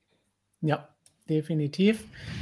Ich werfe gerade mal einen Blick auf unsere Umfrage, die wir auch dazu auf unserer Community Card auf unserem YouTube-Kanal gemacht haben. Da könnt ihr natürlich auch weiterhin abstimmen. Und dann wollen wir doch mal schauen nach dem aktuellen Ergebnis und wie das Ganze da aussieht. Hier waren wir wirklich bei einer extrem hohen Anzahl für Alpha. Und bei dieser Umfrage sieht das Ganze so aus. Fährt Mick Schumacher 2021 in der Formel 1? Ja, auf jeden Fall bei Alpha, sagen 49 Prozent. Ja, auf jeden Fall bei Haas, sagen 4 Prozent nur. Ja, aber nur bei Titelgewinn in der Formel 2, sagen 31 Prozent. Nein, ist noch nicht reif genug, 14 Prozent. Nein, schafft er nie, sagen 2 Prozent. Was sagt ihr zu diesem Ergebnis? Fühlt ihr euch bestätigt in dem, was wir hier erzählt haben? Ja, eigentlich schon, oder? Unsere Community ist einfach Verlass, da kann man sagen, was man will. Definitiv. Und wir sagen natürlich an dieser Stelle auch noch einmal Danke, dass ihr alle dabei seid, dass ihr so fleißig uns Fragen einsendet, kommentiert, abstimmt und zum Beispiel auch, wie Music and More sagt, hat Mick einen Manager oder macht er einen auf Vettel? Christian, das ist doch ganz gut für dich, mit wem du da so sprichst hin und wieder, wenn es um Mick geht und was Manager ja, also, angeht. Ja, ähm, Sabine Kehm kennen ja viele von Michael Schumacher. Die ist natürlich auch bei Mick Schumacher involviert. Und dazu ist er ja noch in dem Ferrari Junior Programm, also um den wird sich ganz gut gekümmert. Ich würde sagen, definitiv besser als um Sebastian Vettel, auch von Ferrari-Seiten. Ja, von Ferrari-Seite das auf jeden Fall.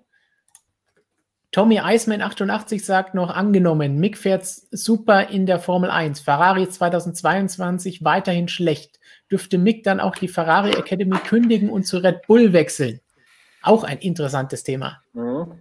Genau über das Thema habe ich mir heute auch Gedanken gemacht und habe da mal versucht, so ein bisschen zu recherchieren. Also aktuell ist es tatsächlich so, dass man sich da, glaube ich, keine Gedanken macht, dass ähm, dieses Ferrari-Programm gesetzt ist erstmal. Was dann in Zukunft passiert, wer weiß. Also ich meine, es gab ja auch damals schon ähm, so ein bisschen Mercedes auf der einen Seite und auch Ferrari. Ich glaube, bei Mercedes hat er auch einige PR-Veranstaltungen noch mitgemacht. Ähm, ich erinnere mich, Stars and Cars ist er mitgefahren, oder Stefan? Ja, aber ist ja schon eine Weile her, das war 2015. Genau. Ähm, da gab es, glaube ich, dann auch mal so eine Serie, äh, Fahrschüler Mick und so. Also der war ja damals auch relativ eng mit Mercedes und dann hat sich das so entschieden zwischen Mercedes und Ferrari. Dann kam eben die Ferrari Driver Academy, die aufgestiegen ist. Ähm, aber also es ist für die, ich sage mal, unmittelbare Zukunft die einzige Option Ferrari Driver Academy und damit die ganzen Ferrari-Teams. Für die weitere Zukunft würde es Sinn machen, aber ist, würde ich sagen, nicht hundertprozentig gesetzt. Ich meine, es ist ja ein Junior-Programm an sich von Ferrari. Richtig, irgendwann muss er dann auch zum Top-Team kommen, wie wir es eben bei Giovinazzi gesagt haben, weil sie wollen nicht einfach nur das gesamte Formel-1-Feld mit ihren Fahrern fluten, sondern sie wollen Fahrer ausbilden, die irgendwann mal für Ferrari Siege einfahren und Titel holen. Gut, dann würde ich sagen, werfen wir einen ganz, ganz schnellen Blick nach dieser Übersicht über Mick Schumacher in der Formel 1 auf die News ganz kurz, was es da alles Spannendes gegeben hat, bevor die Zielflagge von Christian fällt. Schauen wir doch einfach mal News, was da so los ist. Jetzt haben wir viel über Formel 1 gesprochen. Markus, gib doch mal einen ganz kurzen Überblick, was bei der MotoGP aktuell so los ist und was euer Hauptthema auf unserem Motorradkanal ist, den ihr natürlich auch alle abonnieren solltet. Auf jeden Fall. Also Motorsportmagazin Motorrad, unser eigener YouTube-Kanal für die Motorrad-Videos, für die Motorrad-News. Da natürlich auch gerne ein Abo dalassen. Ja, was sind die News in der MotoGP? Abgesehen vom letzten Rennwochenende, dass Franco Morbidelli den Premierensieg gefeiert hat. An diesem Rennwochenende gab es auch einen ersten Test von einer Funkverbindung, von einem Boxenfunk in der MotoGP. Stefan Brad hat das getestet. Gestern am Dienstag war noch ein Testtag in Misano, da haben es auch viele andere Fahrer getestet. Der Gedanke dahinter ist, man will damit die Sicherheit erhöhen. Das System soll so funktionieren, dass die Rennleitung vorgefertigte Nachrichten eben über so einen, äh, so einen Kopfhörer in die Helme der Fahrer schicken kann, um sie da eben vor gelben Flaggen, roten Flaggen etc. zu warnen, weil wir in letzter Zeit oft das Problem hatten, dass die Fahrer gelbe Flaggen oder rote Flaggen nur sehr schwer erkennen konnten. Man muss sich das vorstellen, es ist ein bisschen anders als im Auto. Man hat bei Weitem nicht so eine gute Übersicht, man hängt oft neben dem Motorrad, die gelbe Flagge ist vielleicht auf der anderen Seite nur ganz schwer zu sehen. Deshalb überlegt man eben dieses System. Äh, war beim Test jetzt schon äh, relativ äh, gut, hat schon einigermaßen gut funktioniert. Die Fahrer meinten aber, ein großes Problem ist noch, äh, man hat es zwar teilweise sehr gut gehört, aber das Problem ist, dass eben auch sehr viel Motoren, Motorenlärm reinkommt. Äh, also da muss man noch eine bessere Lösung finden, haben sie gemeint, dass man quasi ähm, das Ohr besser abschirmt gegen den Lärm von draußen, weil sonst ist man nach einer 40 oder 45-minütigen Renndistanz wahrscheinlich taub und das wollen sie auch nicht. Äh, zweites großes Problem ist noch, dass sich die Motorradfahrer natürlich auf den Maschinen deutlich mehr bewegen als äh, Automobilrennfahrer. Vor allem der Kopf bewegt sich eben in viele Richtungen und da relativ weit. Ähm, aktuell hat man so gelöst, dass man den Empfänger quasi in der Lederkombi verbaut hat und mit dem Kabel in den Helm rauf das Ganze verbunden hat. Die Fahrer haben sich gewünscht, dass man es vielleicht ohne Kabel umsetzen kann. Äh, dann wäre es deutlich besser, haben sie gemeint. Also da ist man jetzt noch in der Testphase. Spannend wird dann, äh, was so ein bisschen äh, nach außen gedrungen ist, dass es in weiterer Folge dann vielleicht auch für die Teams und Fahrer freigegeben werden könnte. Also dass man einen ganz normalen Teamfunk haben, wie wir es aus der Formel 1 können. Ein Thema, das sehr kontrovers diskutiert wird. Manche Fahrer haben sich dafür ausgesprochen. Ähm, viele Fans, vor allem und viele Journalisten haben sich dagegen ausgesprochen. Ähm, wir haben ja in der Formel 1 die ewige Diskussion, dass die Fahrer zu ferngesteuert sind, quasi, dass man ihnen alles ansagt, dass man so quasi diesen Gladiatorenstatus ein bisschen zunichte macht. Ähm, Ich sehe das auch so, muss ich sagen. Ich finde es gut für einen Sicherheitsaspekt, bin aber kein Fan davon, äh, dass da die Fahrer dann quasi ferngesteuert werden aus der Box und somit quasi ihre, ähm, also diesen Mythos dieser Gladiatoren sozusagen verlieren. Werden wir sehen, wie es in diesem Fall weitergeht. Äh, Ganz kurze zweites, Frage, Markus. Bitte. bitte Ganz kurze Frage dazu. Ähm, glaubst du, dass das tatsächlich an diesem Mythos der Gladiatoren irgendwas ändern würde? Oder das andere ist, würde es vielleicht eine zusätzliche Dimension dem ganzen Rennen geben. Denn wenn ich an Boxenfunk in der Formel 1 denke, das macht ja teilweise schon auch richtig Spaß. Ich meine, das, was der Fahrer die ganze Zeit das Ohr kriegt mit Reifentemperaturen oder was auch immer, das ist natürlich jetzt für den normalen Zuschauer völlig langweilig und blöd. Aber wenn sich dann Fahrer so richtig aufregt und so, das kann schon witzig sein, oder? Absolut, ja. Also es gibt auf jeden Fall die zwei Seiten. Der Boxenfunk kann irrsinnig lustig sein. Also wir haben da ja legendäre Sprüche gehört in den vergangenen Jahren. Äh, und ich finde es auch wunderschön, zum Beispiel, wenn ein Fahrer jetzt das erste Rennen gewonnen hat oder Weltmeister geworden ist, diese Emotionen da gleich zu hören. Also das finde ich schon cool. Aber ich bin eben schon der Meinung, also wenn ich mir jetzt ein Formel-1-Rennen anschaue und dann hört man, okay, jetzt mach bitte drei Burnouts, jetzt in der Kurve nimmst du bitte da raus und, und dieses Mapping hier und bla bla bla. Also mich, mich stört das extrem. Also ich mag das gar nicht. Ich finde, der Fahrer sollte auf der Strecke möglichst alleine gelassen werden, möglichst selbst entscheiden können. Und ich finde, es ist auch so ein bisschen das, was schon auch entscheidend sein sollte, eben diese ähm, Racecraft, sagt man oft so schön, also einfach dieses zu wissen, was man in einem Rennen tun muss, das sollte schon den Ausschlag geben auch und eben nicht äh, quasi zu einem, zu einem Teamsport verkommen. Aber das ist meine persönliche Meinung. Ihr könnt gerne in den Chat schreiben, äh, wenn ihr das anders seht, äh, können wir gerne Aber, darüber diskutieren. Jetzt pass mal auf, ich, ich bin der Meinung, ganz klar bei dir, in der, in der Formel 1 ist es zu viel, wie die Fahrer gesteuert werden. Aber würde es denn das so in der MotoGP geben? Also ich bin auch der Meinung, dass man das in der Formel 1 ändern könnte, indem du einfach die ganze Telemetrie rausnimmst, die viele, viele Sensoren rausnimmst und dann hat der Kommandostand gar nicht mehr so viel Daten als der Fahrer und dann muss er das selber fühlen. Und dann können die ihm gar nicht mehr so viel sagen, was ihm was bringt. Und in der MotoGP, weiß gar nicht, gibt es da Telemetrie überhaupt? Das ist Telemetrie ist verboten, ja. Telemetrie ist verboten. Also das heißt, die haben gar nicht mehr Daten als der Fahrer letztendlich auch zur Verfügung. Und in der MotoGP gibt es ja weniger Strategie an sich. Das heißt, die können ihm nicht sagen, leg mal, fahr mal zwei Runden lang jetzt fünf Zehntel langsamer oder lüfte da mal in der Kurve und so weiter, um die Reifen dazu schon. Das gibt es ja alles nicht. Also was, was würde in der MotoGP überhaupt ferngesteuert? Ja, sehen würde ich zum Beispiel jetzt, äh, wenn wir jetzt zum Beispiel von einem Flag-to-Flag-Rennen sprechen. Ähm, da könnte man dem Fahrer sagen, der ist jetzt auf dem Slick so und so viel schneller, der mit dem Regenreifen bist du da zu langsam. Da haben wir in der Vergangenheit oft gesehen, dass es da Fahrer gibt, die sich da wirklich abheben. Marc Marquez hat mhm. das in den letzten Jahren überragend gemacht, hat die Rennen super gelesen äh, und sehr viele andere haben es oft vergeigt. Und ich bin eben der Meinung, dass das schon äh, was ist, wo sich der Fahrer abheben können sollte äh, und das nicht was ist, wo es darum geht, äh, welche welche Crew in der Boxenmauer da besser arbeitet. Aber wie gesagt, ist jetzt meine persönliche Meinung. Es wird auch, denke ich, noch eine Weile dauern, bis dieses System überhaupt zum Einsatz kommt. Also werden wir sehen, ob es dann überhaupt auch diesen Teamfunk geben wird oder ob es dabei bleibt, dass eben nur die Rennleitung an die Fahrer funken darf. Zweite große Nachricht, und das ist ein bisschen ein Rückschlag für mich.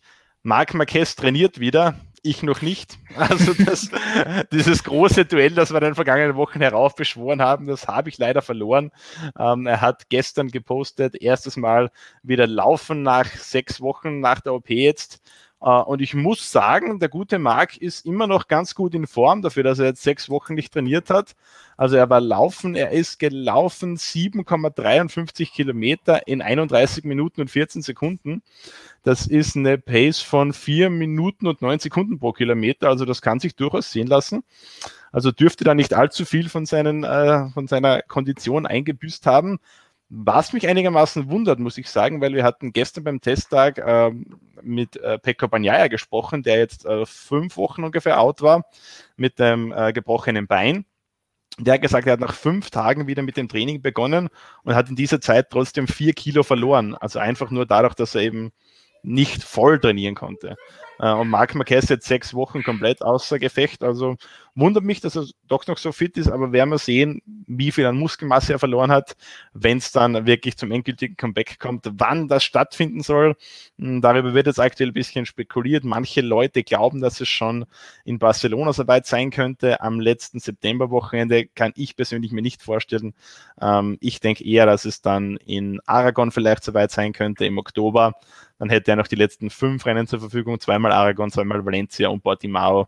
Also könnte sich da noch mal ein bisschen äh, auf Touren bringen, um dann 2021 wieder einzugreifen. Im schlimmsten Fall könnte es auch sein, dass wir ihn 2020 gar nicht mehr sehen. Äh, das war damals die Nachricht von, von Repsol Honda. Aber wir werden sehen, wie es weitergeht. Also da gibt man sich jetzt mal Zeit. Und ja, wir hoffen natürlich alle darauf, dass er möglichst schnell wieder zurückkommt und dass wir den äh, erfolgreichsten und besten Motorradfahrer der letzten Jahre bald wieder auf seiner Repsol Honda sehen. Gut, hast du noch eine News zu bieten? Das war's von mir vorerst mal. Wunderbar. Dann würde ich sagen, wechseln wir doch gleich zur Formel 1, Christian. Da hast du dir auch drei Sachen rausgesucht. Ich sehe schon Exakt. das Notizbuch. Ähm, ich lege euch auf jeden Fall eine Bilderserie ans Herz, nämlich die Statistikbilderserie, gleich Doppelschlag. Monza und Mugello haben wir rausgesucht. Jonas hat das gemacht für euch. Sehr interessante Statistiken. Vor allem Monza ist natürlich das Podium sehr interessant. Dreimal nicht Mercedes, Ferrari oder Red Bull obendrauf gewesen. Wer weiß, wann es das zuletzt gab. Wer das wissen will, schaut in die Statistikbilderserie nach diesen beiden Rennen. Da ist noch viel mehr drin. Da gab es einiges zu, zu rauszuholen bei den Statistiken von den beiden Wochenenden. Kann ich nur ins Herz legen. Dann ähm, haben wir Sebastian Vettel gehört nach dem Rennen und der hat uns erzählt, ja, der Ferrari war phasenweise langsamer als der Williams. Mein Ferrari langsamer als Williams, wenn man jetzt das einfach in der Formel 1 hört, denkt man sich ja eigentlich, Ferrari und Williams, ja, okay, passt. Aber nach den letzten Jahren, ich meine, Ferrari ist letztes Jahr um die WM mitgefahren, hatte phasenweise das schnellste Auto und der Williams war abgeschlagen letzter. Und jetzt war der Williams phasenweise schneller als der Ferrari. Also das ist schon richtig heftig. Ähm, und er hat damit ja nicht mal übertrieben. Und es war jetzt auch nicht so, dass der Williams nur phasenweise schneller war als Sebastian Vettel, sondern der Williams war auch phasenweise schneller als Charles Leclerc. Ähm, soll jetzt nichts gegen Sebastian Vettel heißen wieder, nicht, dass es wieder heißt, wir haben irgendwas gegen ihn, aber er war halt einfach in den letzten Rennen meistens schon seine drei, vier Zehntel langsamer als Charles Leclerc. Jetzt im Rennen in Mugello war es nicht der Fall. Da hatten beide krasse Probleme, sehr mit Reifenverschleiß zu kämpfen. Und das ist schon echtes Armutszeugnis. Ich meine, jetzt hatten wir Spa Monza, zwei Highspeed-Strecken, wo man gesagt hat, okay, die haben den Ferrari einfach nicht so gelegen. Jetzt Mugello, gut, Leclerc hat sich noch auf der 5 qualifiziert, war auch ein bisschen Glück dabei, aber dass es dann im Rennen so nach hinten losgeht, der war zwischenzeitlich Dritter und wurde dann durchgereicht bis am Ende auf Rang 8, respektive 9, wenn die Strafe für Raikkonen nicht gewesen wäre hätte es da ein paar weniger Ausfälle gegeben, wären wahrscheinlich beide wieder ohne Punkte ausgegangen. Also das ist schon echt heftig. Sepp hat danach in den TV-Interviews gesagt, ja, er hofft jetzt in Sochi, dass da die Updates ein bisschen helfen. Das erste Mal seit längerer Zeit haben sie wieder Updates. Ich habe Teamchef Mattia Binotto später auf diese Aussage darauf angesprochen. Er war erstmal ein bisschen überrascht. Ich glaube, der hatte nicht damit gerechnet, dass Sepp äh, was verrät von irgendwelchen Updates, aber hat dann gleich den ganzen Wind aus den Segeln genommen und meinte, das wird das Gesamtbild nicht groß ändern. Ähm, die Probleme, die man jetzt hatte, äh, Reifenverschleiß und so weiter, die wird man dann nicht so schnell beheben können.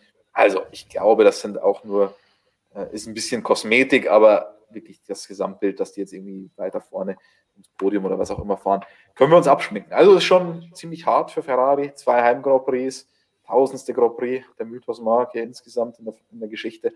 Und dann so eine Vorstellung, boah, also heftig und man sieht keinen schnellen Ausweg aus der ganzen Geschichte. Man muss da wohl leider noch ein bisschen mit der Scuderia leiden. Dann noch eine News aus der Formel 1, ähm, betrifft auch Ferrari und auch Mercedes. Andy Cowell, ähm, der Mercedes-Motorenboss, der, naja, noch ist er, noch ist er Mercedes-Mann und so halb Mercedes-Motorenboss. Ähm, der hat er bekannt gegeben, er wird Mercedes High Performance Powertrains verlassen, das jetzt sozusagen sein Gardening lief. Und das ist eigentlich die größte Frage der Formel 1. Was macht der Mann? Es gibt bis heute noch keine Neuigkeiten, dass er irgendwo anders hingehen würde. Ähm, deswegen kam jetzt die Frage vermehrt auf, was macht der gute Mann? Ist der was für euch, Mattia Binotto? Fragezeichen.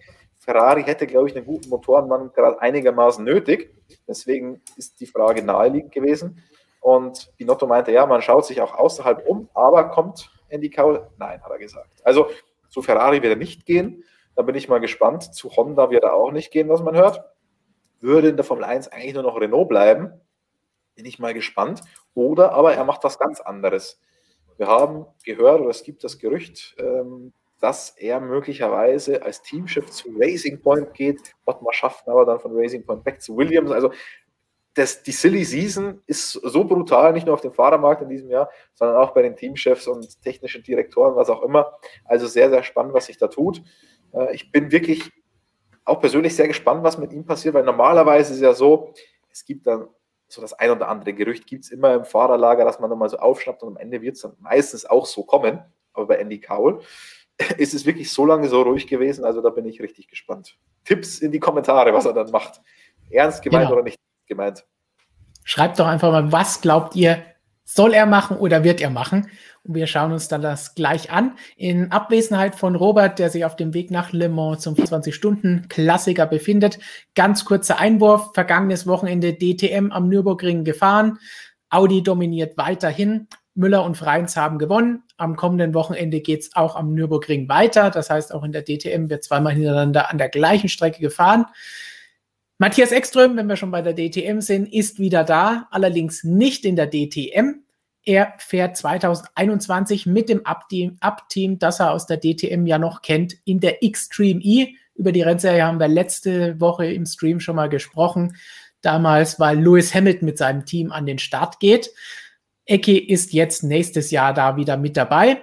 Und er hat auch gleich noch zur DTM sich geäußert, logischerweise bei einem Event am Montag und hat die DTM kritisiert und gesagt, der Unterhaltungswert der DTM ist zu gering. Auch hier findet ihr die News und seine Aussagen bei uns auf der Webseite.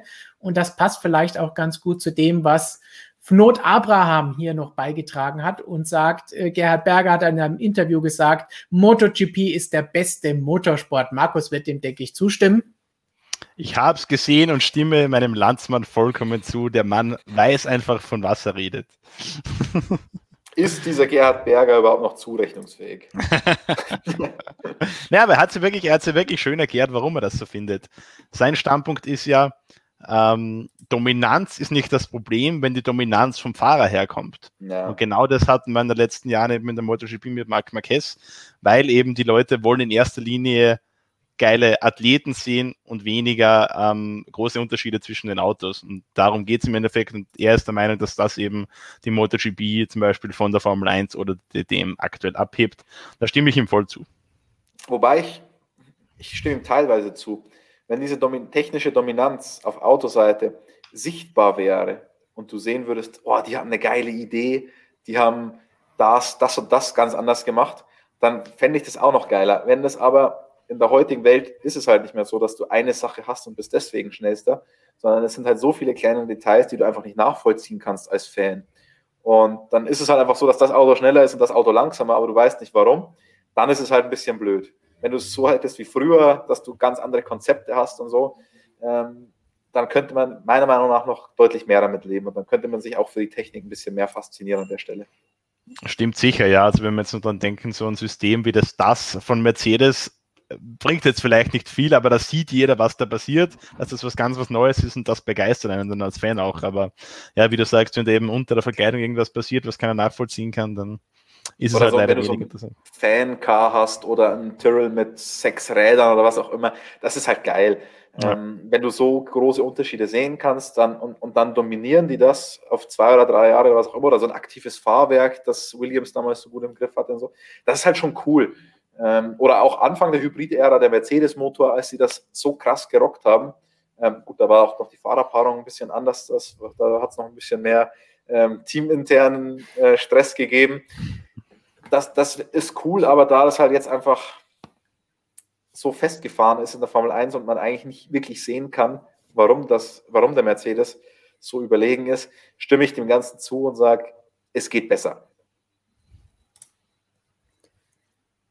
Gut, dann bevor wir jetzt zu euren Fragen kommen, noch ganz kurz der übliche Hinweis. Unser neues Magazin ist ab sofort erhältlich. Das heißt, Link in der Beschreibung unter dem Like-Button, den ihr drücken müsst, wenn wir die 1200 Likes erreichen wollen, damit ihr den f1welt.com-Song irgendwann mal zu hören bekommt.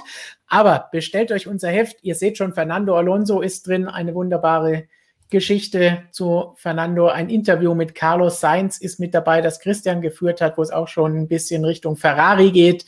Ein Ferrari-Artikel selbstverständlich auch mit dabei. Wie können Sie wieder nach vorne kommen? Und auch für Markus und Michael jede Menge MotoGP-Artikel, zum Beispiel auch Was über das denn für ein Bild? Das ist ein sehr, sehr wunderbarer Aufmacher, der also, Klaus, unserem Grafikmenschen, auch sehr schön gelungen ist. Also ich sage mal so, bei den Zweiradkollegen kenne ich andere Hintern, die ich da wieder sehen würde. Ja, leider dieses Jahr ja keine Grid Girls erlaubt im Paddock. Also das ist schon eigentlich das Schlimmste an der ganzen Corona-Krise für die MotoGP. Quad Era Demonstrando MotoGP, nicht bester Sport. Tschüss, aus, fertig. Damit ist es bewiesen. Dann würde ich sagen, steigen wir doch jetzt in das ein, worauf ihr alle gewartet habt, nachdem ihr bislang euch äußern konntet zu dem, was wir bislang besprochen haben, hauptsächlich Mick Schumacher. Schauen wir jetzt alle anderen Themen an, alle anderen Rennserien, Fahrerteams, alles, was ihr zu bieten habt.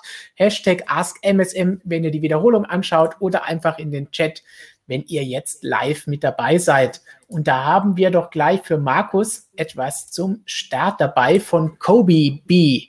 Markus, was glaubst du, welcher Hersteller sprengt als erstes das gesunde Duo Marc Marquez Honda und wird Weltmeister? Also nicht dieses Jahr. Mhm. Ja, das äh, grundsätzlich mal, glaube ich, muss man sich die Frage stellen, ob Marc Marquez, ob dieser Marc Marquez zurückkommt, den wir aus den vergangenen Jahren gekannt haben.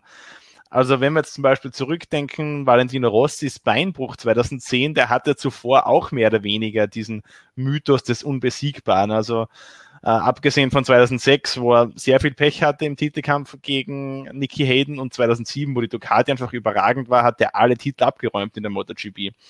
Und dann gab es diesen Beinbruch und dann ist es nicht mehr, ist er nicht mehr der gleiche Valentino Rossi gewesen. Und ich glaube, so groß wie die Verletzung jetzt bei Marc Marquez war und so lang die Pause auch ist, bin ich mir nicht sicher, ob dieser Marc Marquez zurückkommt.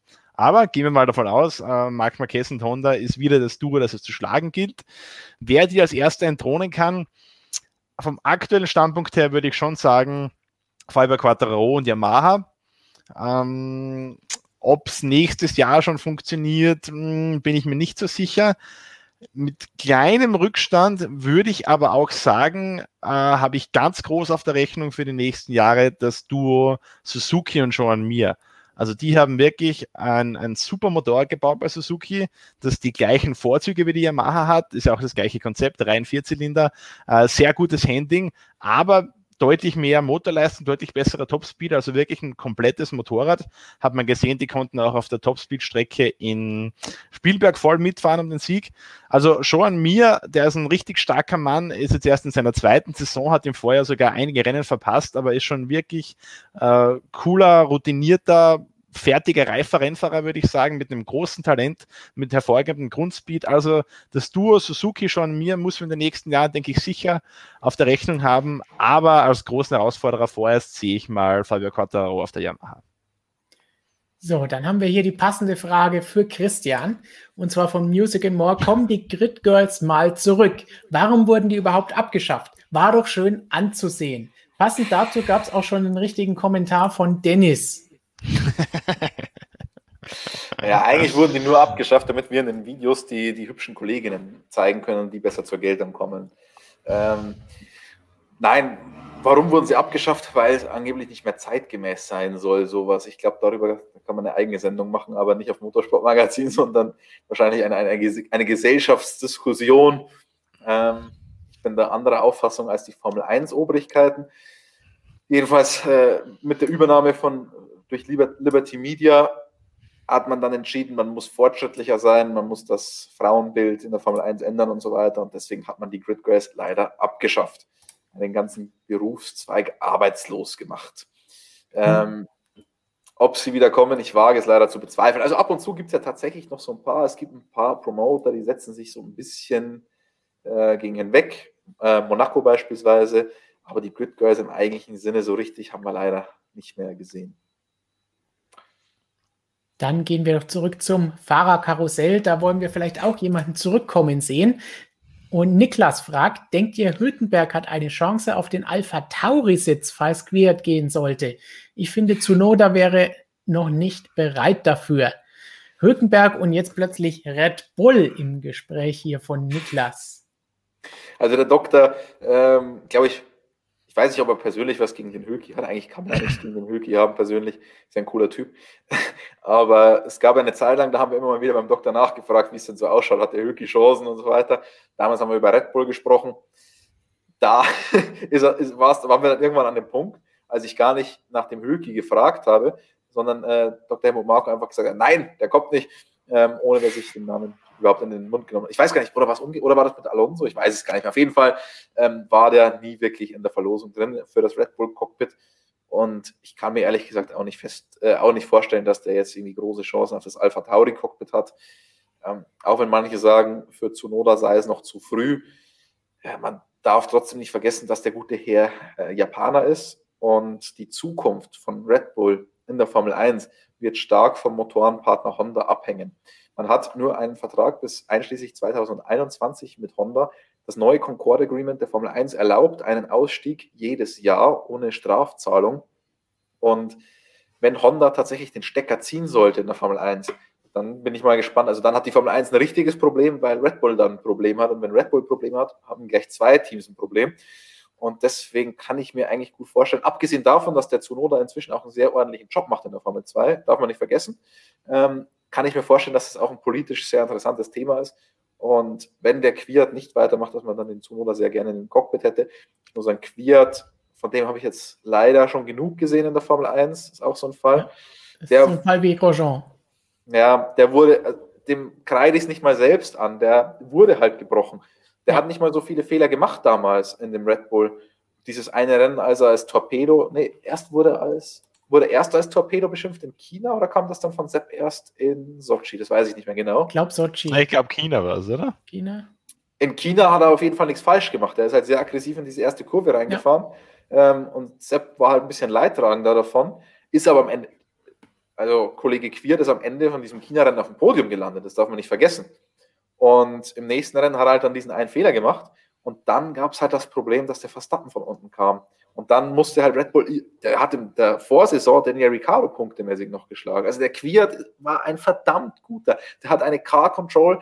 Ich bringe immer wieder dieses Beispiel wie im Monster, wie ihm da mal eine Bremsscheibe explodiert ist beim Anbremsen auf diese erste Schikane und der das Ding gerettet hat, ohne den anderen hinten drauf zu fahren. Da waren Leute vor ihm und er ist auf die Seite gefahren. Ähm, der kann er dann nicht diesen schönen Ausweg nehmen. Der ist ja nur geradeaus, ist dann aufs Gras gekommen, hat das Ding irgendwie noch abgefangen. Also der Junge war gut. Aber dann mit der Degradierung zu Toro Rosso wurde er gebrochen. Und seitdem ist er einfach nicht mehr derselbe, muss man leider so sagen. Und jetzt gegen Gasly, wenn der wieder in, in, in Höchstform, zur Höchstform aufläuft, was er ja tut, vor allem diese Saison jetzt bei Alpha Tauri, da muss man sagen, hat schon mal ein anderer jetzt auch wieder eine Chance verdient. Also ich würde zu Noda dann auch ganz gerne sportlich sehen und politisch, ähm, glaube ich, macht es auch Sinn. Ja. So, dann pflastern wir uns doch den Bildschirm hier voll mit noch mehr Ölk. Ölkenberg soll zurückkommen, sagt Loading, Loading. Und wenn wir schon dabei sind, soll Nico Rosberg auch zurückkommen.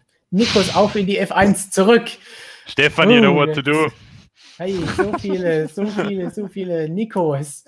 Hey. Ja. Eigentlich müsste man jetzt auch mal so ein Bild finden von äh, der, wie heißt die Sendung? Höhle der Löwen, wo er jetzt ein, als Investor tätig ist. Ich, weiß, ich will nur Bilder mit Explosionen. Ich muss mal schauen, auf mein Handy schauen. Ich meine, ich habe gestern ein richtig tolles Bild gefunden. Ich weiß nicht, ob ich das in so eine WhatsApp-Gruppe gepostet habe. Markus, kennst du das Bild? Nee, ich glaube, ich habe es vergessen gestern nee. zu posten. Aber das Explosionsbild, ich glaube, das wurde in Österreich aufgenommen, weil, wie wir gestern von Donald Trump erfahren haben, ähm, gibt es ja in Österreich besonders explosive Bäume. Also von dem her muss das, glaube ich, in Österreich aufgenommen worden sein. Also ich weiß Schick. nicht, was das im Hintergrund ist. Das sieht auch schon fast so nach Explosion aus. Aber worauf ich eigentlich hinaus will, diese Schuhe. Oh uh, das ist für den Anzug natürlich. Also die von seiner Frau geklaut. Modern. also ähm, kann man drüber diskutieren. ähm, ja. Ich meine, Markus, du weißt ja, Österreich, natürlich gibt es da Explosionen, weil du kennst ja dieses Bild. Ja. So, zurück zu den Fragen. Wir haben natürlich auch sehr viele Fragen, die sich mit dem Thema Monza und Mugello beschäftigen. Ja, machen wir vielleicht noch eine Sache kurz vorher zu Fahrern. Roa sagt Ralf Schumacher und Nick Haltfeld auch zurück. Genau, wir holen jetzt alle deutschen alle. Fahrer, die in den letzten 15 Jahren in der Formel 1 waren. Adrian Sutil hätte ich noch anzubieten. Wie wäre es damit? Markus Winkelhoff. Timo Glock, wir machen das ganze Feld voll mit deutschen Formel-1-Fahrern. Ja, oder Christian Danner. Und dann gehen wir schon ein bisschen weiter zurück. Jochen Maas. Aber, aber beim Thema Christian Danner können wir auch schon wieder was ankündigen, denn da gibt es vielleicht auch noch das ein oder andere Video in nächster Zeit. Also glubschen auf ähm, auf dem motorsportmagazin.com YouTube-Kanal. Oder wie man so schön sagt, Glocke abonnieren und den Kanal liken. Die so Glocke abonnieren. So, dann schauen wir doch mal Mugello und Monza. Kessemark, vielen Dank für diesen Superchat. Mugello besser als Monza, sagt er. Change my mind. Finde Mugello bietet für die F1 bessere Rennen als Monza, da man in Mugello besser überholen kann, da der DRS-Vorteil in Monza sehr gering ist und weil Kiesbetten, Herzchen. Also damit kann er Christian schon mal ganz gut überzeugen. Kiesbetten sind für Christian immer ein Argument. Und wir haben noch eine Mugello-Frage von Daniel Schwarzmüller. Daniel sagt, wir brauchen endlich wieder mehr Strecken wie Mugello, Imola und Co. Warum werden solche Strecken für solche Konservenstrecken ausgetauscht? So, dann sprechen wir doch erstmal über Monza Mugello und dann allgemein über, über Strecken. Ich muss gestehen, nachdem ich jetzt, also ich, ich war das zweite Mal in meinem Leben in Mugello, das erste Mal war kein Rennen. Das heißt, ich habe mich jetzt das erste Mal in meinem Leben intensiv mit der Rennstrecke an sich befasst. Und ich bin begeistert. Ich habe mich verliebt. Und ich liebe auch Monza, aber Monza liebe ich nicht so sehr wegen der Rennstrecke irgendwie. Also Monza ist halt einfach, weil es einzigartig im Formel-1-Kalender ist, weil es Historie hat und weil es der einzige Italien-Grand Prix jetzt ewig war. Aber wenn ich mir die Strecken anschaue, welche ich lieber fahren würde, eigentlich müssen, müssen beide permanent in den Rennkalender. Monza ist halt einfach outstanding, weil es ist die letzte richtig verbliebene Highspeed-Strecke. Vielleicht sollte man dann die Schikanen noch rausmachen, um die Einzigartigkeit noch mehr herauszustellen. Und ähm, ich habe es ja am letzten Wochenende schon thematisiert, diese Parabolika, wie wir sie jetzt haben, ist einfach Müll. Also tut mir leid. Ähm, danke an euch Motorradfahrer, ihr wolltet das so offenbar. Ähm, in Monza kein, wär keine einzige Weltmeisterschaft. Also. Ja, aber es war offenbar der Plan des Autodromo Nationale di Monza, ähm, eine FIM-Homologation für die Strecke zu erreichen und deswegen hat man die Parabolika so gemacht, wie sie nun ist. Ähm, ich verstehe ich versteh das sowieso immer nicht, diese, diese Argumentation. Ich meine, wir sind jetzt auf einer Motorradstrecke gefahren und da war nur Kiesbetten. Und ja, auf einmal soll man also. eine Formel-1-Strecke umbauen. Also mir kommt diese Argumentation sehr, mir kommt diese Argumentation sehr eigenartig vor, weil ich kann mir nicht vor, also MotoGP in Monster, das, äh, das wird es nie, wird's nie mehr geben. Also, Entschuldigung, ich, ich weiß nicht, ob MotoGP oder Superbike oder was auch immer, auf jeden Fall ja, sollte man eine FIM-Homologation für irgendein Motorrad rein. Und für Superbike WM, dass man da die Strecke groß umbaut, wage ich jetzt mal zu bezweifeln. Also ich bezweifle diese Argumentation ein bisschen, muss ich sagen, aber ich spiele da jetzt einfach mal den Spielverderber, nachdem Christian sich so verliebt hat in Mugello und werf das ein, was Markus und ich vorhin schon, bevor der Stream losging, gesagt haben und was ich mir auch am Sonntag während dem Rennen gedacht habe. Zwischen all den roten Flaggen, zwischen all den Crashes, den Unfällen, den Restarts und den stehenden Starts, dem fliegenden Start, war nicht allzu viel los. Ja, es hin, am Ende hin gab es immer wieder mal auch im Feld ein paar Manöver, aber an der Spitze war das übliche Bild wie überall auch. Es war sehr langweilig für 10, 15 Runden, bis ja, es mal wieder ja, gekracht hat. Aber wir haben den Verstappen früh verloren. Das heißt, wir hatten an der Spitze halt einfach null Spannung, weil die, da hatten wir nur die beiden Mercedes vorne und dann hatten wir halt leider nach diesem ersten Restart hatten wir halt das Problem, dass der Hamilton vorne war. Und wir wissen alle, was passiert, wenn Lewis Hamilton führt und Valtteri Bottas auf Position 2 ist, dann fahren die so ins Ziel. Deswegen war es ein Segen eigentlich erstmal fürs Rennen, dass der Bottas zumindest am Hamilton am Start vorbeigegangen ist, weil dann hätten wir ein Rennen gehabt, wenn Hamilton Bottas jagt. So war halt an der Spitze alles fertig. Also wirklich alles. Der Verstappen war raus und die Mercedes-Reihenfolge war falsch für ein gutes Rennen. Deswegen darf man die Spitze da so nicht sehen, meiner Meinung nach. Ähm, und dahinter im Feld fand ich es durchaus interessant. Also auch schon vor dem, vor dem letzten Restart, wie der Leclerc zum Beispiel zurückgefallen ist, weil seine Reifen abgebaut haben. Das ist auch tatsächlich was, was sehr speziell ist für diese Rennstrecke, weil da ein verhältnismäßig alter Asphalt verlegt ist, ein sehr rauer Asphalt. Und sowas verlegt man heute gar nicht mehr. Heute sind die alle allglatt, bieten Ultra Grip, aber haben dadurch ein sehr starkes Problem durch Überhitzung. Die Reifen verschleißen dadurch nicht mehr so schnell, aber überhitzen. Und genau das ist das, was wir nicht wollen. Wir wollen verschleißende Reifen, sind eigentlich ganz gut, ähm, weil dann hast du mehr Boxenstopps, musst aber nicht die ganze Zeit auf die Überhitzung der Reifen so achten. Und auch das war ein Faktor, der das Rennen an sich ein bisschen besser gemacht hat, als viele ursprünglich angenommen hatten. Weil viele haben gesagt, auf der Strecke kannst du mit dem Formel-1-Auto einfach nicht überholen. Aber der Reifenverschleiß war verhältnismäßig hoch. Die Thermal Degradation, also die, also die, die Hitze in den Reifen selbst, die war kein großes Problem. Eben erstmal, weil die Reifen nicht so überhitzt sind. Das hat auch wieder hängt mit dem Asphalt auch so zusammen, weil wenn du Gummi verlierst vom Reifen, weil, das, weil diese raue Oberfläche sehr aggressiv zum Reifen ist, wenn du Gummi verlierst, verliert der Reifen automatisch Temperatur und dadurch überhitzen sie nicht so. Also das war ein sehr interessanter Faktor, der das Rennen ein bisschen besser gemacht hat, als viele dachten. Und die Strecke ist nicht nur was Kiesbetten angeht, sehr oldschool, sondern auch vom Banking her. Banking, also ähm, Steilkurven, wenn man es jetzt übertrieben formuliert äh, ausdrückt, sind in der modernen Formel 1 komplett out. Man hat das jetzt in Sandford mal wieder gemacht, weil man sonst mit den Auslaufzonen nicht hingekommen wäre. Ähm, aber moderne Rennstrecken haben dann fast eher einen Off-Camper. Also das heißt, die hängen nach außen. Das mögen die Fahrer überhaupt nicht. Und das führt dazu, dass es nur eine Linie gibt. Und wenn du ein Banking hast, kannst du unterschiedliche Linien fahren und das ist gut fürs Überholen. Da kannst du anders vorbereiten, wenn du dann auf diese lange Gerade fährst. Da kannst du auch mal ein bisschen ausscheren aus der Dirty Air und hast andere Möglichkeiten. Also deswegen bin ich der Meinung, wir brauchen unbedingt noch ein zweites Rennen in Mugello, das nicht so läuft, wie das jetzt lief, äh, wo wir einfach verifizieren können, ob das Racing auf dieser Strecke mit Formel 1 Autos gut wäre. Die Zutaten vom reinen Streckenlayout her haben wir gesagt, hast nicht. Aber es gibt dann eben doch viele Faktoren, die für gutes Racing dort sprechen. Und um Daniels Frage hier nochmal anzugehen, zu sagen, warum werden solche Strecken gegen Konserven, Konservenstrecken ausgetauscht, ich glaube, das können wir ganz einfach und kurz machen. Tja, die bezahlen dafür. Ist aber tatsächlich nicht der einzige Grund, weil man könnte einfach auch sagen, wir bauen halt neue Strecken, die cool sind. Wird aber nicht gemacht. Und das ist jetzt die entscheidende Frage, warum wird das nicht gemacht? Ist es zu gefährlich? Wenn es zu gefährlich wäre, dann dürfte ja eigentlich Mugello auch kein Grade One haben, dann dürfte die auch nicht zertifiziert sein. Natürlich baut man, wenn man, eine neue, wenn man irgendwas neu baut, macht man natürlich Sachen anders, aber man könnte es offenbar schon auch so machen. Das Problem ist nur, dass die Streckenbetreiber, für die ist halt die Formel 1 eine Sache. Die kommt einmal im Jahr. Ich habe aber noch diverse andere Sachen. Ich habe Reifentests beispielsweise, habe ich auf einer Strecke relativ viele. Beim Reifentest, wenn ich abfliege, da kann schon mein Reifen kaputt gehen. Dann ist es halt ganz schön, wenn das Auto und, und, und der Fahrer heil bleiben. Ich habe Track Days, wo Leute mit ihren privaten Ferraris, Porsche oder was auch immer drauf fahren. Und irgendein reicher Ferrari-Fahrer ist halt dann auch lieber im, hat sich dann lieber mal einen Reifensatz ruiniert, weil er sich den Platt gebremst hat beim Dreher in der asphaltierten Auslaufzone, als dass er sich das ganze Auto ruiniert hat. Und die Rennstrecken werden heute nicht nur für die Formel 1 oder für, für Rennen gebaut, sondern auch sehr, sehr viel für solche Sachen, weil man muss leider der Realität da ins Auge blicken, der Motorsport an sich nicht mehr das Geld bringt, was er früher mal gebracht hat für die Leute. Also auch das ist ein Faktor, den man nicht ähm, vernachlässigen darf, leider. Ist traurig, aber ist leider so.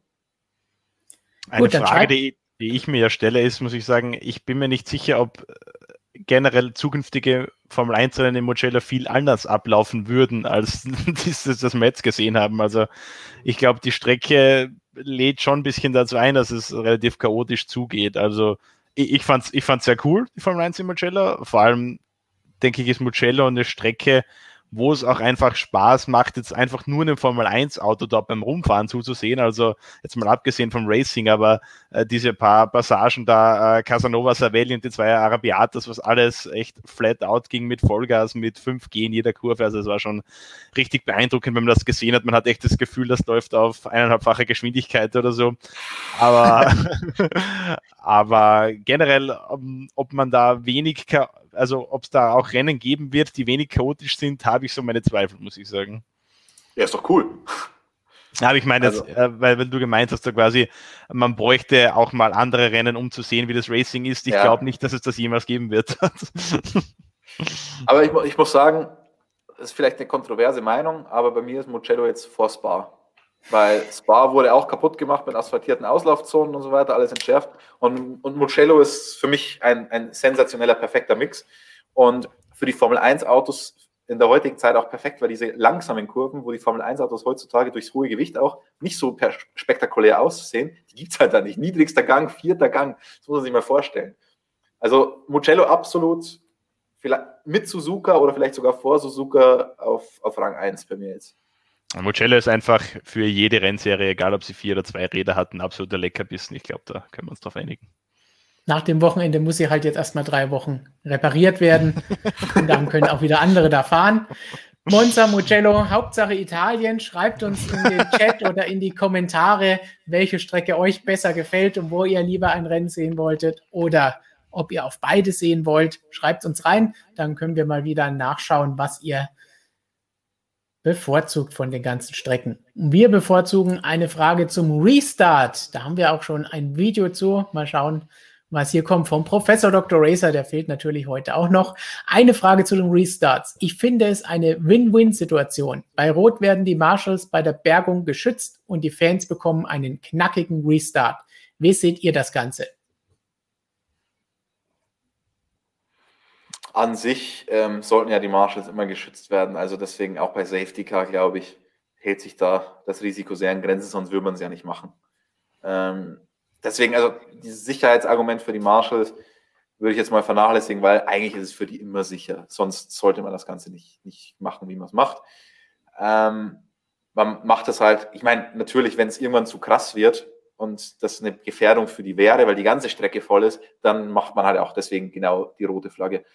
Ähm, oder weil es einfach zu lange dauern würde, das Ganze zu reparieren und keiner Bock hat, 30 Runden in der Safety Car zu sehen und dann hätte man eine halbe Renndistanz in dem Safety Car. Das will ja niemand. Also ähm, das Argument mal weg, aber ich meine, in Mugello man, kann man darüber streiten, ob jetzt da der stehende Start oder der, der fliegende Start besser ist. Aber und vor allem, was gefährlicher ist. Aber prinzipiell finde ich es cool, weil so ein stehender Start, das ist schon in der Formel 1 mit den Autos, mit der Beschleunigung, das ist schon was ganz Besonderes. Und so oft gibt es ja eine Rennunterbrechung auch nicht. Also, das ist jetzt nicht so wie Nesca, dass man sagt, es wird da künstlich spannend gemacht und so. Und wenn das Rennen wirklich mal komplett unterbrochen ist, finde ich es auch irgendwie fast logisch, dass man stehen startet. Also, ich muss sagen, ich finde es jetzt von einem, von einem Fan-Standpunkt her, finde ich es auch geil und aufregend, weil eben da mehr passieren kann bei dem stehenden Start. Jetzt von einem Fairness-Standpunkt finde ich es aber nicht gut, weil eigentlich ist ein Safety-Car schon unfair, wenn man es mal ehrlich sind. Und ein stehender Start, glaube ich, da ist das Risiko, dass man sich einen zuvor erarbeiteten Vorteil, dass man den verliert, ist dann noch größer. Also ich glaube, wenn man es vermeiden kann, sollte man im Sinne der sportlichen Fairness schon auf einen stehenden Restart verzichten.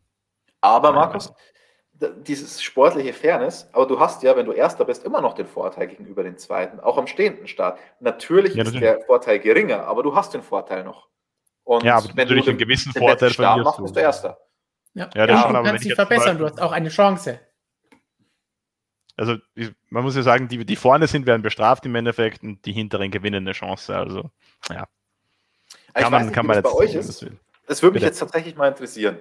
Bitte. Und zwar also ich habe mir, als diese Regeländerung kam, ist ja nur nicht ganz so lange her, dass man stehen restartet nach einer Rennabbrechung, nach einer Rennunterbrechung, habe ich mir gedacht, oh geil, da hast du nochmal dieses Gefühl wie am Rennstart.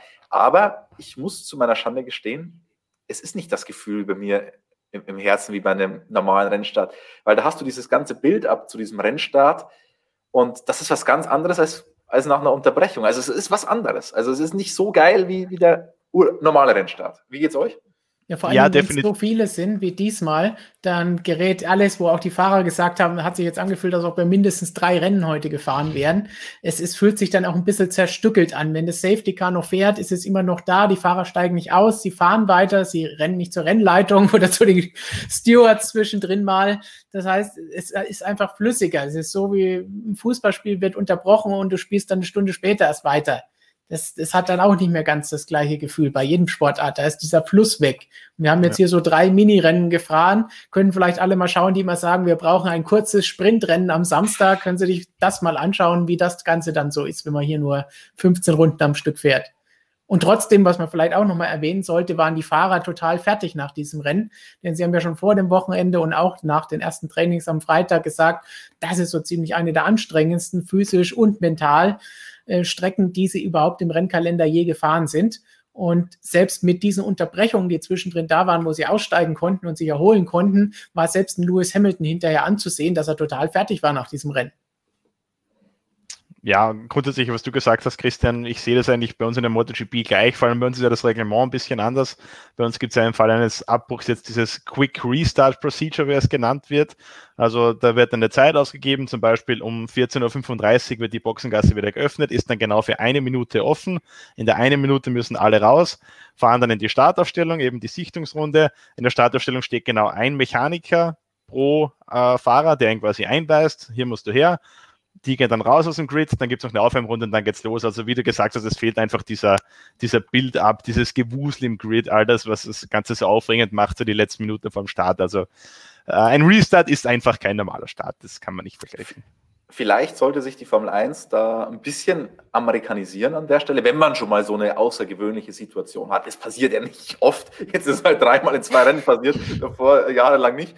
Aber dass man da, was weiß ich, dazwischen noch irgendwie Interviews mit den Fahrern macht ähm, oder dann zeigt, irgendwie, ich meine, du hast ja normalerweise auch diese Startaufstellung, die wird ja irgendwie eingeblendet oder so, dass du dann bei jedem Fahrer noch irgendwie so eine Statistik hast, wenn, wenn du dann so durchs Grid durchgehst, dass du Fahrer 1 ist da gestartet, hat jetzt profitiert, hat verloren dadurch, hat so und so viel Vorsprung gehabt oder was auch immer, dass du da noch ein bisschen, einfach noch also, ein bisschen Show machst.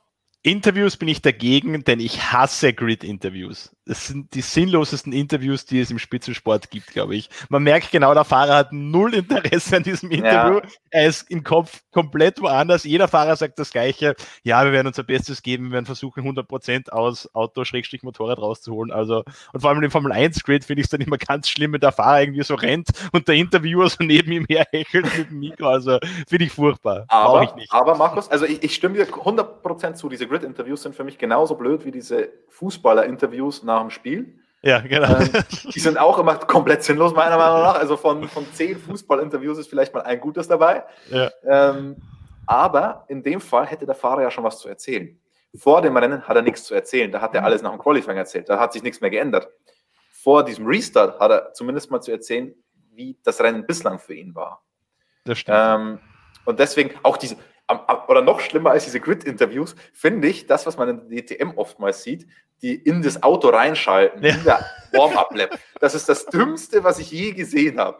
Da kommt nur Scheiße bei raus, die Verbindung funktioniert nicht. Der Fahrer muss sich eigentlich auf was ganz anderes konzentrieren, kann sich dann nicht auf dieses Interview konzentrieren. Also, das ist das Schlimmste, was es gibt. Bitte, liebe ja. Fernsehanstalten, verzichtet auf so einen Quatsch. Ähm, da, da, das stört mich auch am Bild ab zu diesem Rennen, um ehrlich zu sein. Weil in der Einführungsrunde kommt normalerweise schon der Puls und dann hörst du so ein Quatsch-Interview. Also bitte weglassen. Die sind total überflüssig. Selbst nach der Zieldurchfahrt, diese Interviews, da ist der Funk mit dem Team sehr viel emotionaler, als wenn irgendein Kommentator da irgendwas reinfunkt. Und passend dazu, uns hat jemand reingefunkt bei unserem QA, das am Dienstag draufgegangen ist. Und ihr sehen könnt, Professor Dr. Racer nimmt dazu nochmal Stellung. Denn die Frage aller Fragen ist für ihn, wer hatte beim QA das legendäre Essen bestellt? Da hatten wir einen kleinen Outtake das wir in unser Video gestern gepackt haben. Wer es noch nicht gesehen hat, einfach nochmal anschauen. Das ist das Video, wo es unter anderem auch um den Restart geht und ob Bottas Schuld daran gegangen gehabt hat, dass es zu diesem Unfall kam. Kurze Antwort, Spoiler, nein. Aber warum? Erklärt euch Christian und Jonas in diesem Video. Und plötzlich kommt Flo hereingeplatzt und fragt, ob jemand Essen bestellt hat. Was war da los, Christian? Ich weiß es bis heute noch nicht.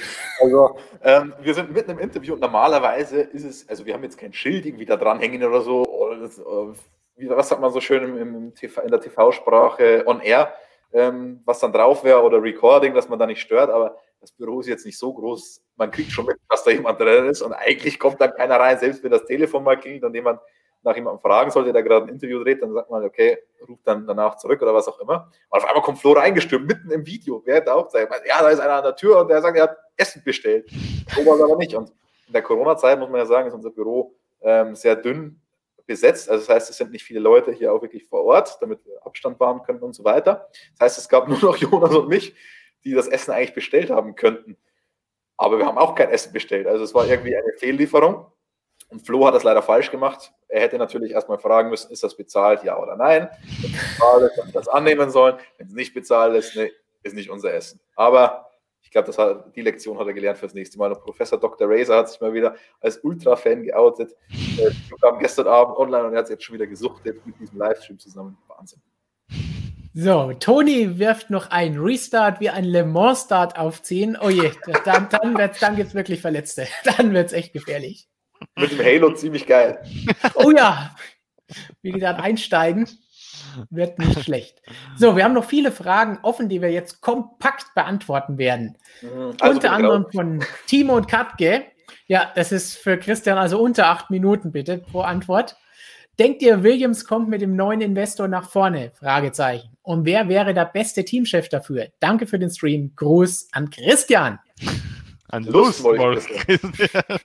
Wobei, da muss ich auch wieder sagen, ich bin ja nicht der Lustmolch. Ihr seid die Lustmolche. Ihr seid die Lustmolche. Markus, seine Reaktion lassen wir einfach mal so stehen. Williams, kommen die mit dem neuen Investor nach vorne und wen sollten sie denn als Teamchef holen? Wir hatten eben schon mal Ottmar Schafnauer genannt, Christian, dass eine Möglichkeit da in der Gerüchteküche kursiert. Also kommen sie mit den neuen Investoren nach vorne. nach hinten werden sie nicht kommen, aber das Team ist jetzt schon mal prinzipiell auf, auf dem richtigen Weg. Also sie waren ja ultra weit weg und kommen jetzt immer näher. Mit einem Fahrer wie George Russell gelingt auch das ein oder andere ähm, tolle Ergebnis mal, im, im, Qualifying zumindest. Mit dem Punkt hat es leider immer noch nicht ganz gereicht, aber es geht in die richtige Richtung.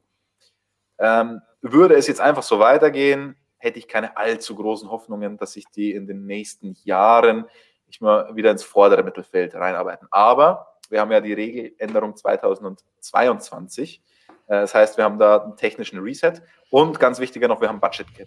Und davon wird Williams enorm profitieren. Und deswegen kann ich mir sehr gut vorstellen, wenn da jetzt gute Arbeit geleistet wird, dass man da tatsächlich wieder zu einem guten Mittelfeldteam aufsteigen kann bei Williams. Jetzt ist die Frage, wenn gute Arbeit geleistet wird und wer leistet diese Arbeit, ja. Ähm, mit Simon Roberts hat man ja jetzt, glaube ich, einen ganz guten Interimsmann zumindest mal gefunden. Vielleicht auch für längere Zeit. Stefan, ich weiß noch, als der bekannt gegeben wurde, als sein Wechsel bekannt gegeben wurde von McLaren zu Williams, haben wir gleich gesagt, eigentlich ist das so ein bisschen Kompetenzbereich von Claire und vielleicht soll er die ja. auch da unterstützen. Also, der könnte ein guter Mann sein. Ähm, Ottmar wäre vielleicht der Beste. Also, ich glaube, mit dem wird es definitiv nach vorne gehen. Dann hätten sie im nächsten Jahr schon den diesjährigen Mercedes. Nein, das ist dann nicht erlaubt, aber ich kann, also ich sehe da nicht mehr so schwarz wie noch vor einigen Jahren für Williams. Nicht nur, weil Claire weg, weg ist, ihr kennt alle unsere Meinung zu Claire, die hat keine überragende Arbeit geleistet. Ganz katastrophal war es auch nicht. Also das waren schon auch die äußeren, die Rahmenbedingungen für Williams, die da schlecht waren. Aber ich kann mir durchaus vorstellen, dass das was wird in Zukunft. Ich glaube, es ist auch wichtig, einfach, dass da ein frischer Schwung reingekommen ist, jetzt ein bisschen Motivation und einfach mal sieht, es kann wieder nach oben aufwärts gehen. Auch, dass es dieses Jahr ein bisschen besser läuft als letztes Jahr, das tut auch gut und dann jetzt noch neuer Investor. Aber wir wissen alle, in der Formel 1 braucht alles Zeit. Das heißt, die werden jetzt nächstes Jahr nicht plötzlich weiter vorne fahren und dann müssen wir mal schauen, was 2022 drin ist mit dem neuen Reglement. Aber auch da gibt es jetzt keine Wunderdinge, die sie jetzt hier einfach mal aus dem Nichts nach vorne katapultieren. Dann ja, Markus hat sag ja. das nicht, Stefan. Sag das nicht. Also, ich würde jetzt nicht darauf wetten, dass Williams dann 2022 nicht unter die Top 5 kommt. Würde ich nicht darauf wetten.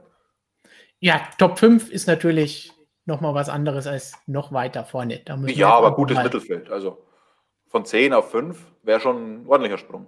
Das ist auf jeden Fall ein großer Sprung. Toni schießt nochmal nach, dass mit dem Le Mans-Start war er auf einen fliegenden Start in Zweierreihen bezogen, ah. so wie bei der Nesca. Okay, nicht ganz der klassische. Hat es nicht also DTM jetzt auch so? Den Indie-Restart, genau, gibt es hm. in der DTM seit einigen Jahren. Aber, Aber, war ja jetzt in Mugello eh fast so. Die, ja, die, sind, die sind eigentlich noch mehr als zwei nebeneinander gefahren. Pano Moser fragt, warum dürfen die Teams nach einer roten Flagge die Reifen wechseln? Wäre es nicht besser, wenn die Teams die Reifen nicht tauschen dürften? Äh, warum sie es dürfen? Sie dürfen es. Christian hat es auch letzte Woche in unserem Video, in unserem QA nach dem Monza-Wahnsinn und Chaos erklärt, dass das erlaubt ist und dass wir eben keinen Pflichtboxenstopp haben, sondern einen Reifenwechsel, beziehungsweise dass zwei verschiedene Reifenmischungen gefahren werden müssen.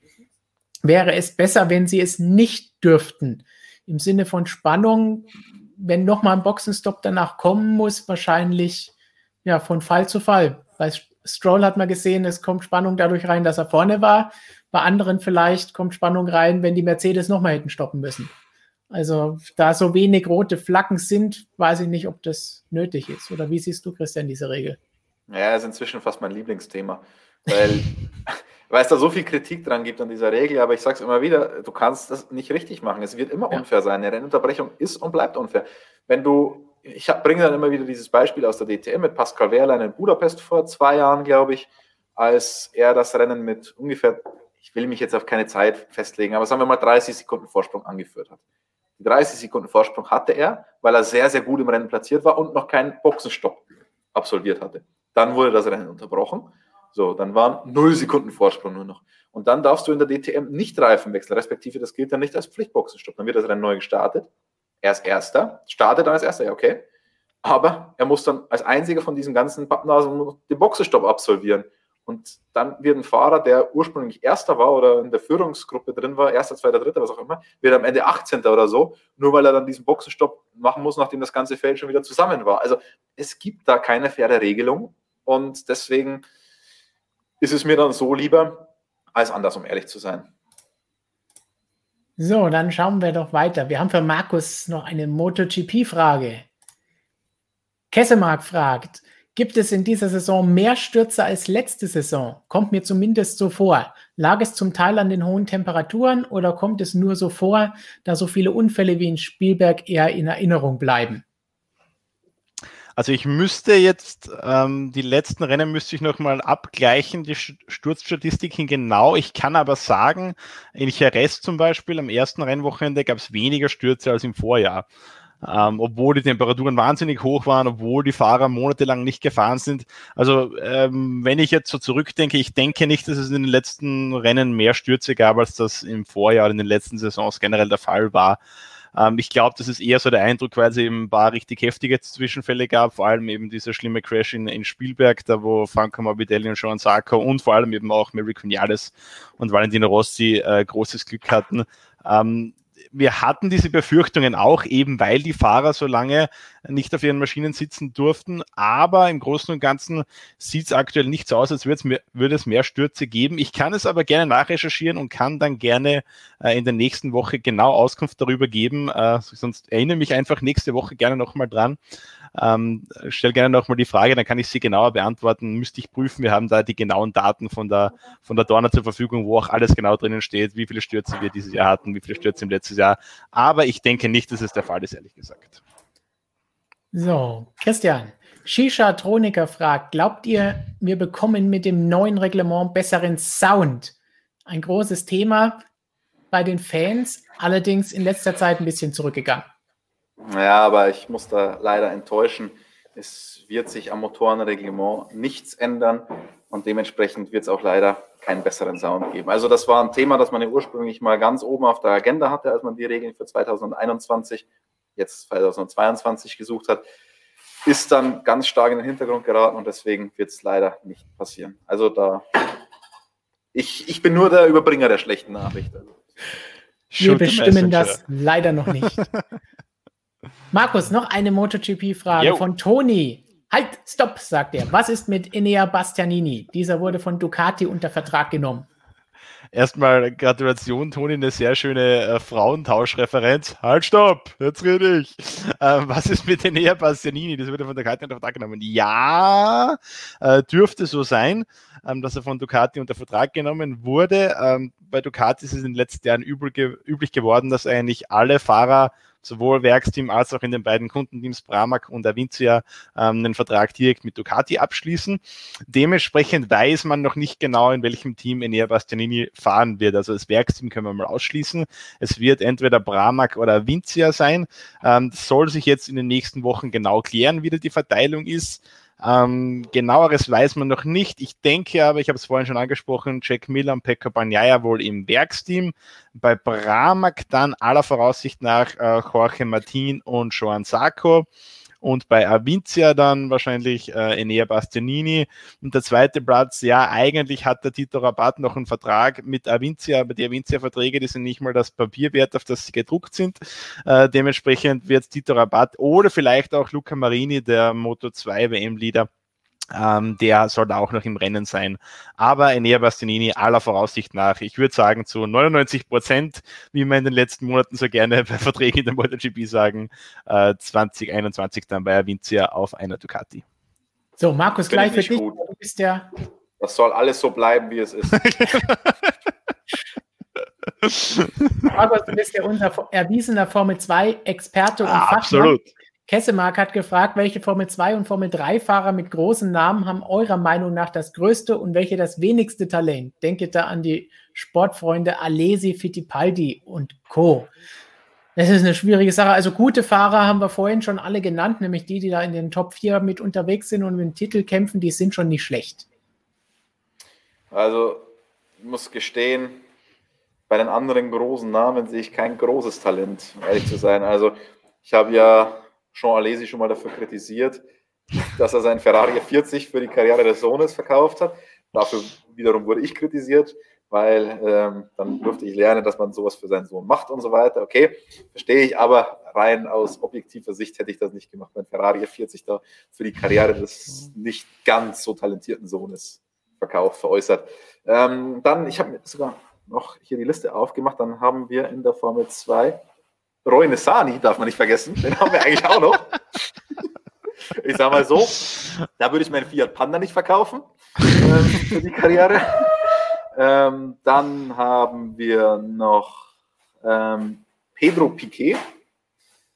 Äh, habe mich jetzt auch nicht vom Hocker gehauen, muss ich sagen. Und ich glaube, in der Formel 3, wenn ich es noch richtig habe, da habe Enzo Fittipaldi. Ähm, hat mich jetzt auch nicht vom Hocker gehauen. Der hat 15 Punkte geholt, in dem, äh, Entschuldigung, 27 Punkte geholt, ist 15. geworden in der Meisterschaft die Meisterschaft in Formel 3 in dem Jahr hat mich vom Hocker gehauen insgesamt, weil die richtig stark war vom, vom Niveau her. Aber auch da ein 15. Platz ist halt, ja, schauen wir mal. Also er vielleicht noch am ehesten. Aber ich sag mal so, von allen ist, glaube ich, da schon Mick mit den großen Namen die, die Nummer, die wir, die wir auf dem Zettel haben sollten. Genau, dann schauen wir lieber noch auf einen anderen großen Namen mit einer schnellen Antwort. Daniel Moser, viele Grüße in die Schweiz. Glaubt ihr, dass Verstappen sich das mit Red Bull Honda noch lange antut? Er wird ja bestimmt eine Ausstiegsklausel haben. Aber wo sollte er denn hingehen? Genau, das ist der Punkt. Also wir haben Dr. Helmut Marko im Winter schon auf diese Ausstiegsklausel angesprochen, ob es denn eine gibt. Er hat es nicht ganz so bestätigt, aber er hat gesagt, ja, eigentlich gibt es schon diese Ausstiegsklausel. Ähm, und genau der Punkt, den Daniel Moser da am Ende bringt, wo sollte er denn hingehen? Genau der ist es halt. Also es läuft natürlich nicht gut für Red Bull und Honda. Sie wollen natürlich Weltmeister werden. Das werden sie natürlich nicht. Ähm, aber auf der anderen Seite ist es halt so, er ist trotzdem noch im zweitbesten Team. Also ja, bei Mercedes ist kein Platz, das ist geblockt. Und deswegen gibt es für ihn keine Alternative, wenn er in der Formel 1 bleiben will. Und Ferrari, ich glaube, das will sich niemand antun. Weil ich es gerade im Chat lese, keine Angst, wir werden nicht gerade leergeräumt, unser Büro wird nicht ausgeraubt, es sind keine Einbrecher. Wir brauchen nicht im Hintergrund zu schauen, was da los ist. Aber ihr wisst ja, bei Christians Videos ist immer im Hintergrund was los, egal ob er bei uns im Büro was aufnimmt oder im Media Center. Und passend für Christian als Netflix-Star kann natürlich er am besten diese Frage von Music and More noch zum Abschluss beantworten. Wisst ihr, ob Netflix dieses Jahr wieder eine Serie dreht oder wird die ausgesetzt? Ähm, ja, tatsächlich ähm, sind die Netflix-Kollegen vor Ort. Ähm, das ist ganz witzig, weil das mit Akkreditierung und so weiter und Zulassung im Fahrerlager nicht so ganz einfach ist. Wenn ich das richtig mitbekomme, sind die sogar in Teamkleidung die meiste Zeit dann unterwegs, je nachdem, welches Team sie da gerade verfolgen. Ich glaube, Ferrari war auch schon ähm, dran. Ich glaube, jetzt Monza und Mugello, also da gibt es, glaube ich, das ein oder andere ganz coole zu sehen. Ähm, bin mal gespannt, was sie daraus machen. Ich will jetzt auch keine Werbung machen für die und teilweise muss man ja auch schon sagen, ist das ein bisschen anders, ist es nicht so die ganze Wahrheit oder vielleicht ein bisschen anders dargestellt, als es in Wahrheit ist. Es ist am Ende sehr viel Unterhaltung. Es ist kein Hardcore-Info-Serie, äh, sage ich mal. Ähm, es ist amerikanisch und wenn man jetzt die Infos haben will, ist man beim Motorsportmagazin auf jeden Fall besser aufgehoben. Wenn man unterhalten werden will, auch. Aber das kann man bei Netflix auch ganz gut werden. Also, genau, wir, ähm, wir schimpfen vielleicht nicht so viel und fluchen so viel wie Günter Steiner, aber ansonsten haben wir ganz gute Informationen. Können, können, können wir schon. Wir könnten es theoretisch. ja, also sagt uns auch in den Kommentaren, ob wir lieber mehr schimpfen und fluchen sollten und überpiepen sollten. Aber was ihr bei Netflix definitiv nicht könnt, denn dort müsst ihr bezahlen. Bei uns könnt ihr gewinnen und ihr wisst ja, ihr könnt auf der Zielflagge mit eurem Namen zusammen mit jemand anderem von euch, den ihr euch auswählt, drauf sein bei der Zieldurchfahrt am Nürburgring beim großen Preis der Eifel demnächst. Das heißt, schaut auf unseren Instagram-Kanal und macht bei diesem Gewinnspiel mit. Ihr bekommt das dann hinterher wunderbar, um es euch an die Wand zu hängen und zu sagen, hey, mein Name stand da mit drauf, als wer auch immer das Rennen gewonnen hat. So, ich spreche gerade ein bisschen ab bei dem Kommentar hier. Dazu muss man sagen, es gibt einen Denkfehler da drinnen, oder was heißt Denkfehler, aber Robert räumt nicht auf. Also, wenn ich hier so auf die Seite schaue. Bevor, damit ihr so ein bisschen Background-Informationen bekommt hinter den Kulissen, behind the scenes, so Netflix-artig. Christian hat vorhin noch extra alles zur Seite geräumt, was links und rechts ins Bild geragt hat, damit man nicht sieht, was da sonst noch so von Robert herumsteht. Es gibt eine schöne Pfandflaschensammlung. Ähm, die Pfandflaschensammlung wächst schneller als die Modellautosammlung hier im Büro und die ist schon gigantisch. Richtig, die kennt ihr aus unserem Studio. Und passend zum Nürburgring, deswegen der letzte Punkt von Jan, werden beim Alpha Grand Prix Zuschauer erlaubt sein? Denn das war ja auch mal im Interview, das du geführt hast, als der Grand Prix bekannt gegeben wurde, zumindest eine Möglichkeit. Hm. Leider können wir da noch keine Antwort darauf geben auf diese Frage. Auch der Nürburgring kann das noch nicht. Das hängt natürlich immer von den Fallzahlen ab, von behördlichen Vorschriften und so weiter. Deswegen leider noch keine Neuigkeiten. Was die Preise angeht, können wir auch nichts sagen. Ich hoffe, es ist nicht so wie in Mugello. Da hat man erstmal richtig gesalzene Preise angesetzt. Da rennen Sonntag alleine 750 Euro, der Samstag auch, ich glaube, 375 Euro oder irgendwie sowas. Dann ist man auf die Idee gekommen, uh, vielleicht doch nicht ganz so cool, was wir da machen. Dann hat man alle Tickets komplett storniert, ob du wolltest oder nicht, und hat dann die Dinger nochmal für die Hälfte verkauft. Also, das ist da ein bisschen. Also umgekehrt wie bei den Quartieren. Was, Entschuldigung, umgekehrt wie, also umgekehrt wie bei den Quartieren. Ja, genau. ähm, scheint ein bisschen so äh, Methode zu sein, ein Mugello, dass man die Preise dann mal schnell anpasst. Ähm, ich sage mal so, der Nürburgring wird sich da nicht so anstellen. Gut, dann ist doch das ein wunderbares Schlusswort. Denkt dran, Kanal läuten, Glocke abonnieren und Gewinnspiel mitmachen. Markus sagt jetzt noch seine letzten weisen Worte für euch. Ich habe dem nichts mehr hinzuzufügen, außer dass ihr natürlich auch unseren Kanal Motorsportmagazin Motorrad abonnieren solltet und auch da auf die Glocke drücken solltet und auch da die Videos fleißig liken solltet, ähm, damit wir auch da im Zweiradressort noch weiter wachsen können. Danke schon mal dafür. Und Christian winkt den Stream jetzt einfach legendär mit ja, der Flagge ich, ab. Ich, ich sage euch, geht auf Instagram, macht bei diesem Gewinnspiel mit. Ich finde das richtig cool. Stellt euch vor, ihr habt ein Stück von einer echten Formel 1 Zielflagge mit eurem Namen zu Hause hängen. Ähm, ziemlich geil. Also unbedingt mitmachen. Ähm, die Einstiegshürde ist ein bisschen hoch mit Video, aber wir wollen ja auch, dass jemand gewinnt, der es auch wirklich verdient hat. Deswegen. Legt euch ins Zeug. Und wir sagen bis zum nächsten Mal.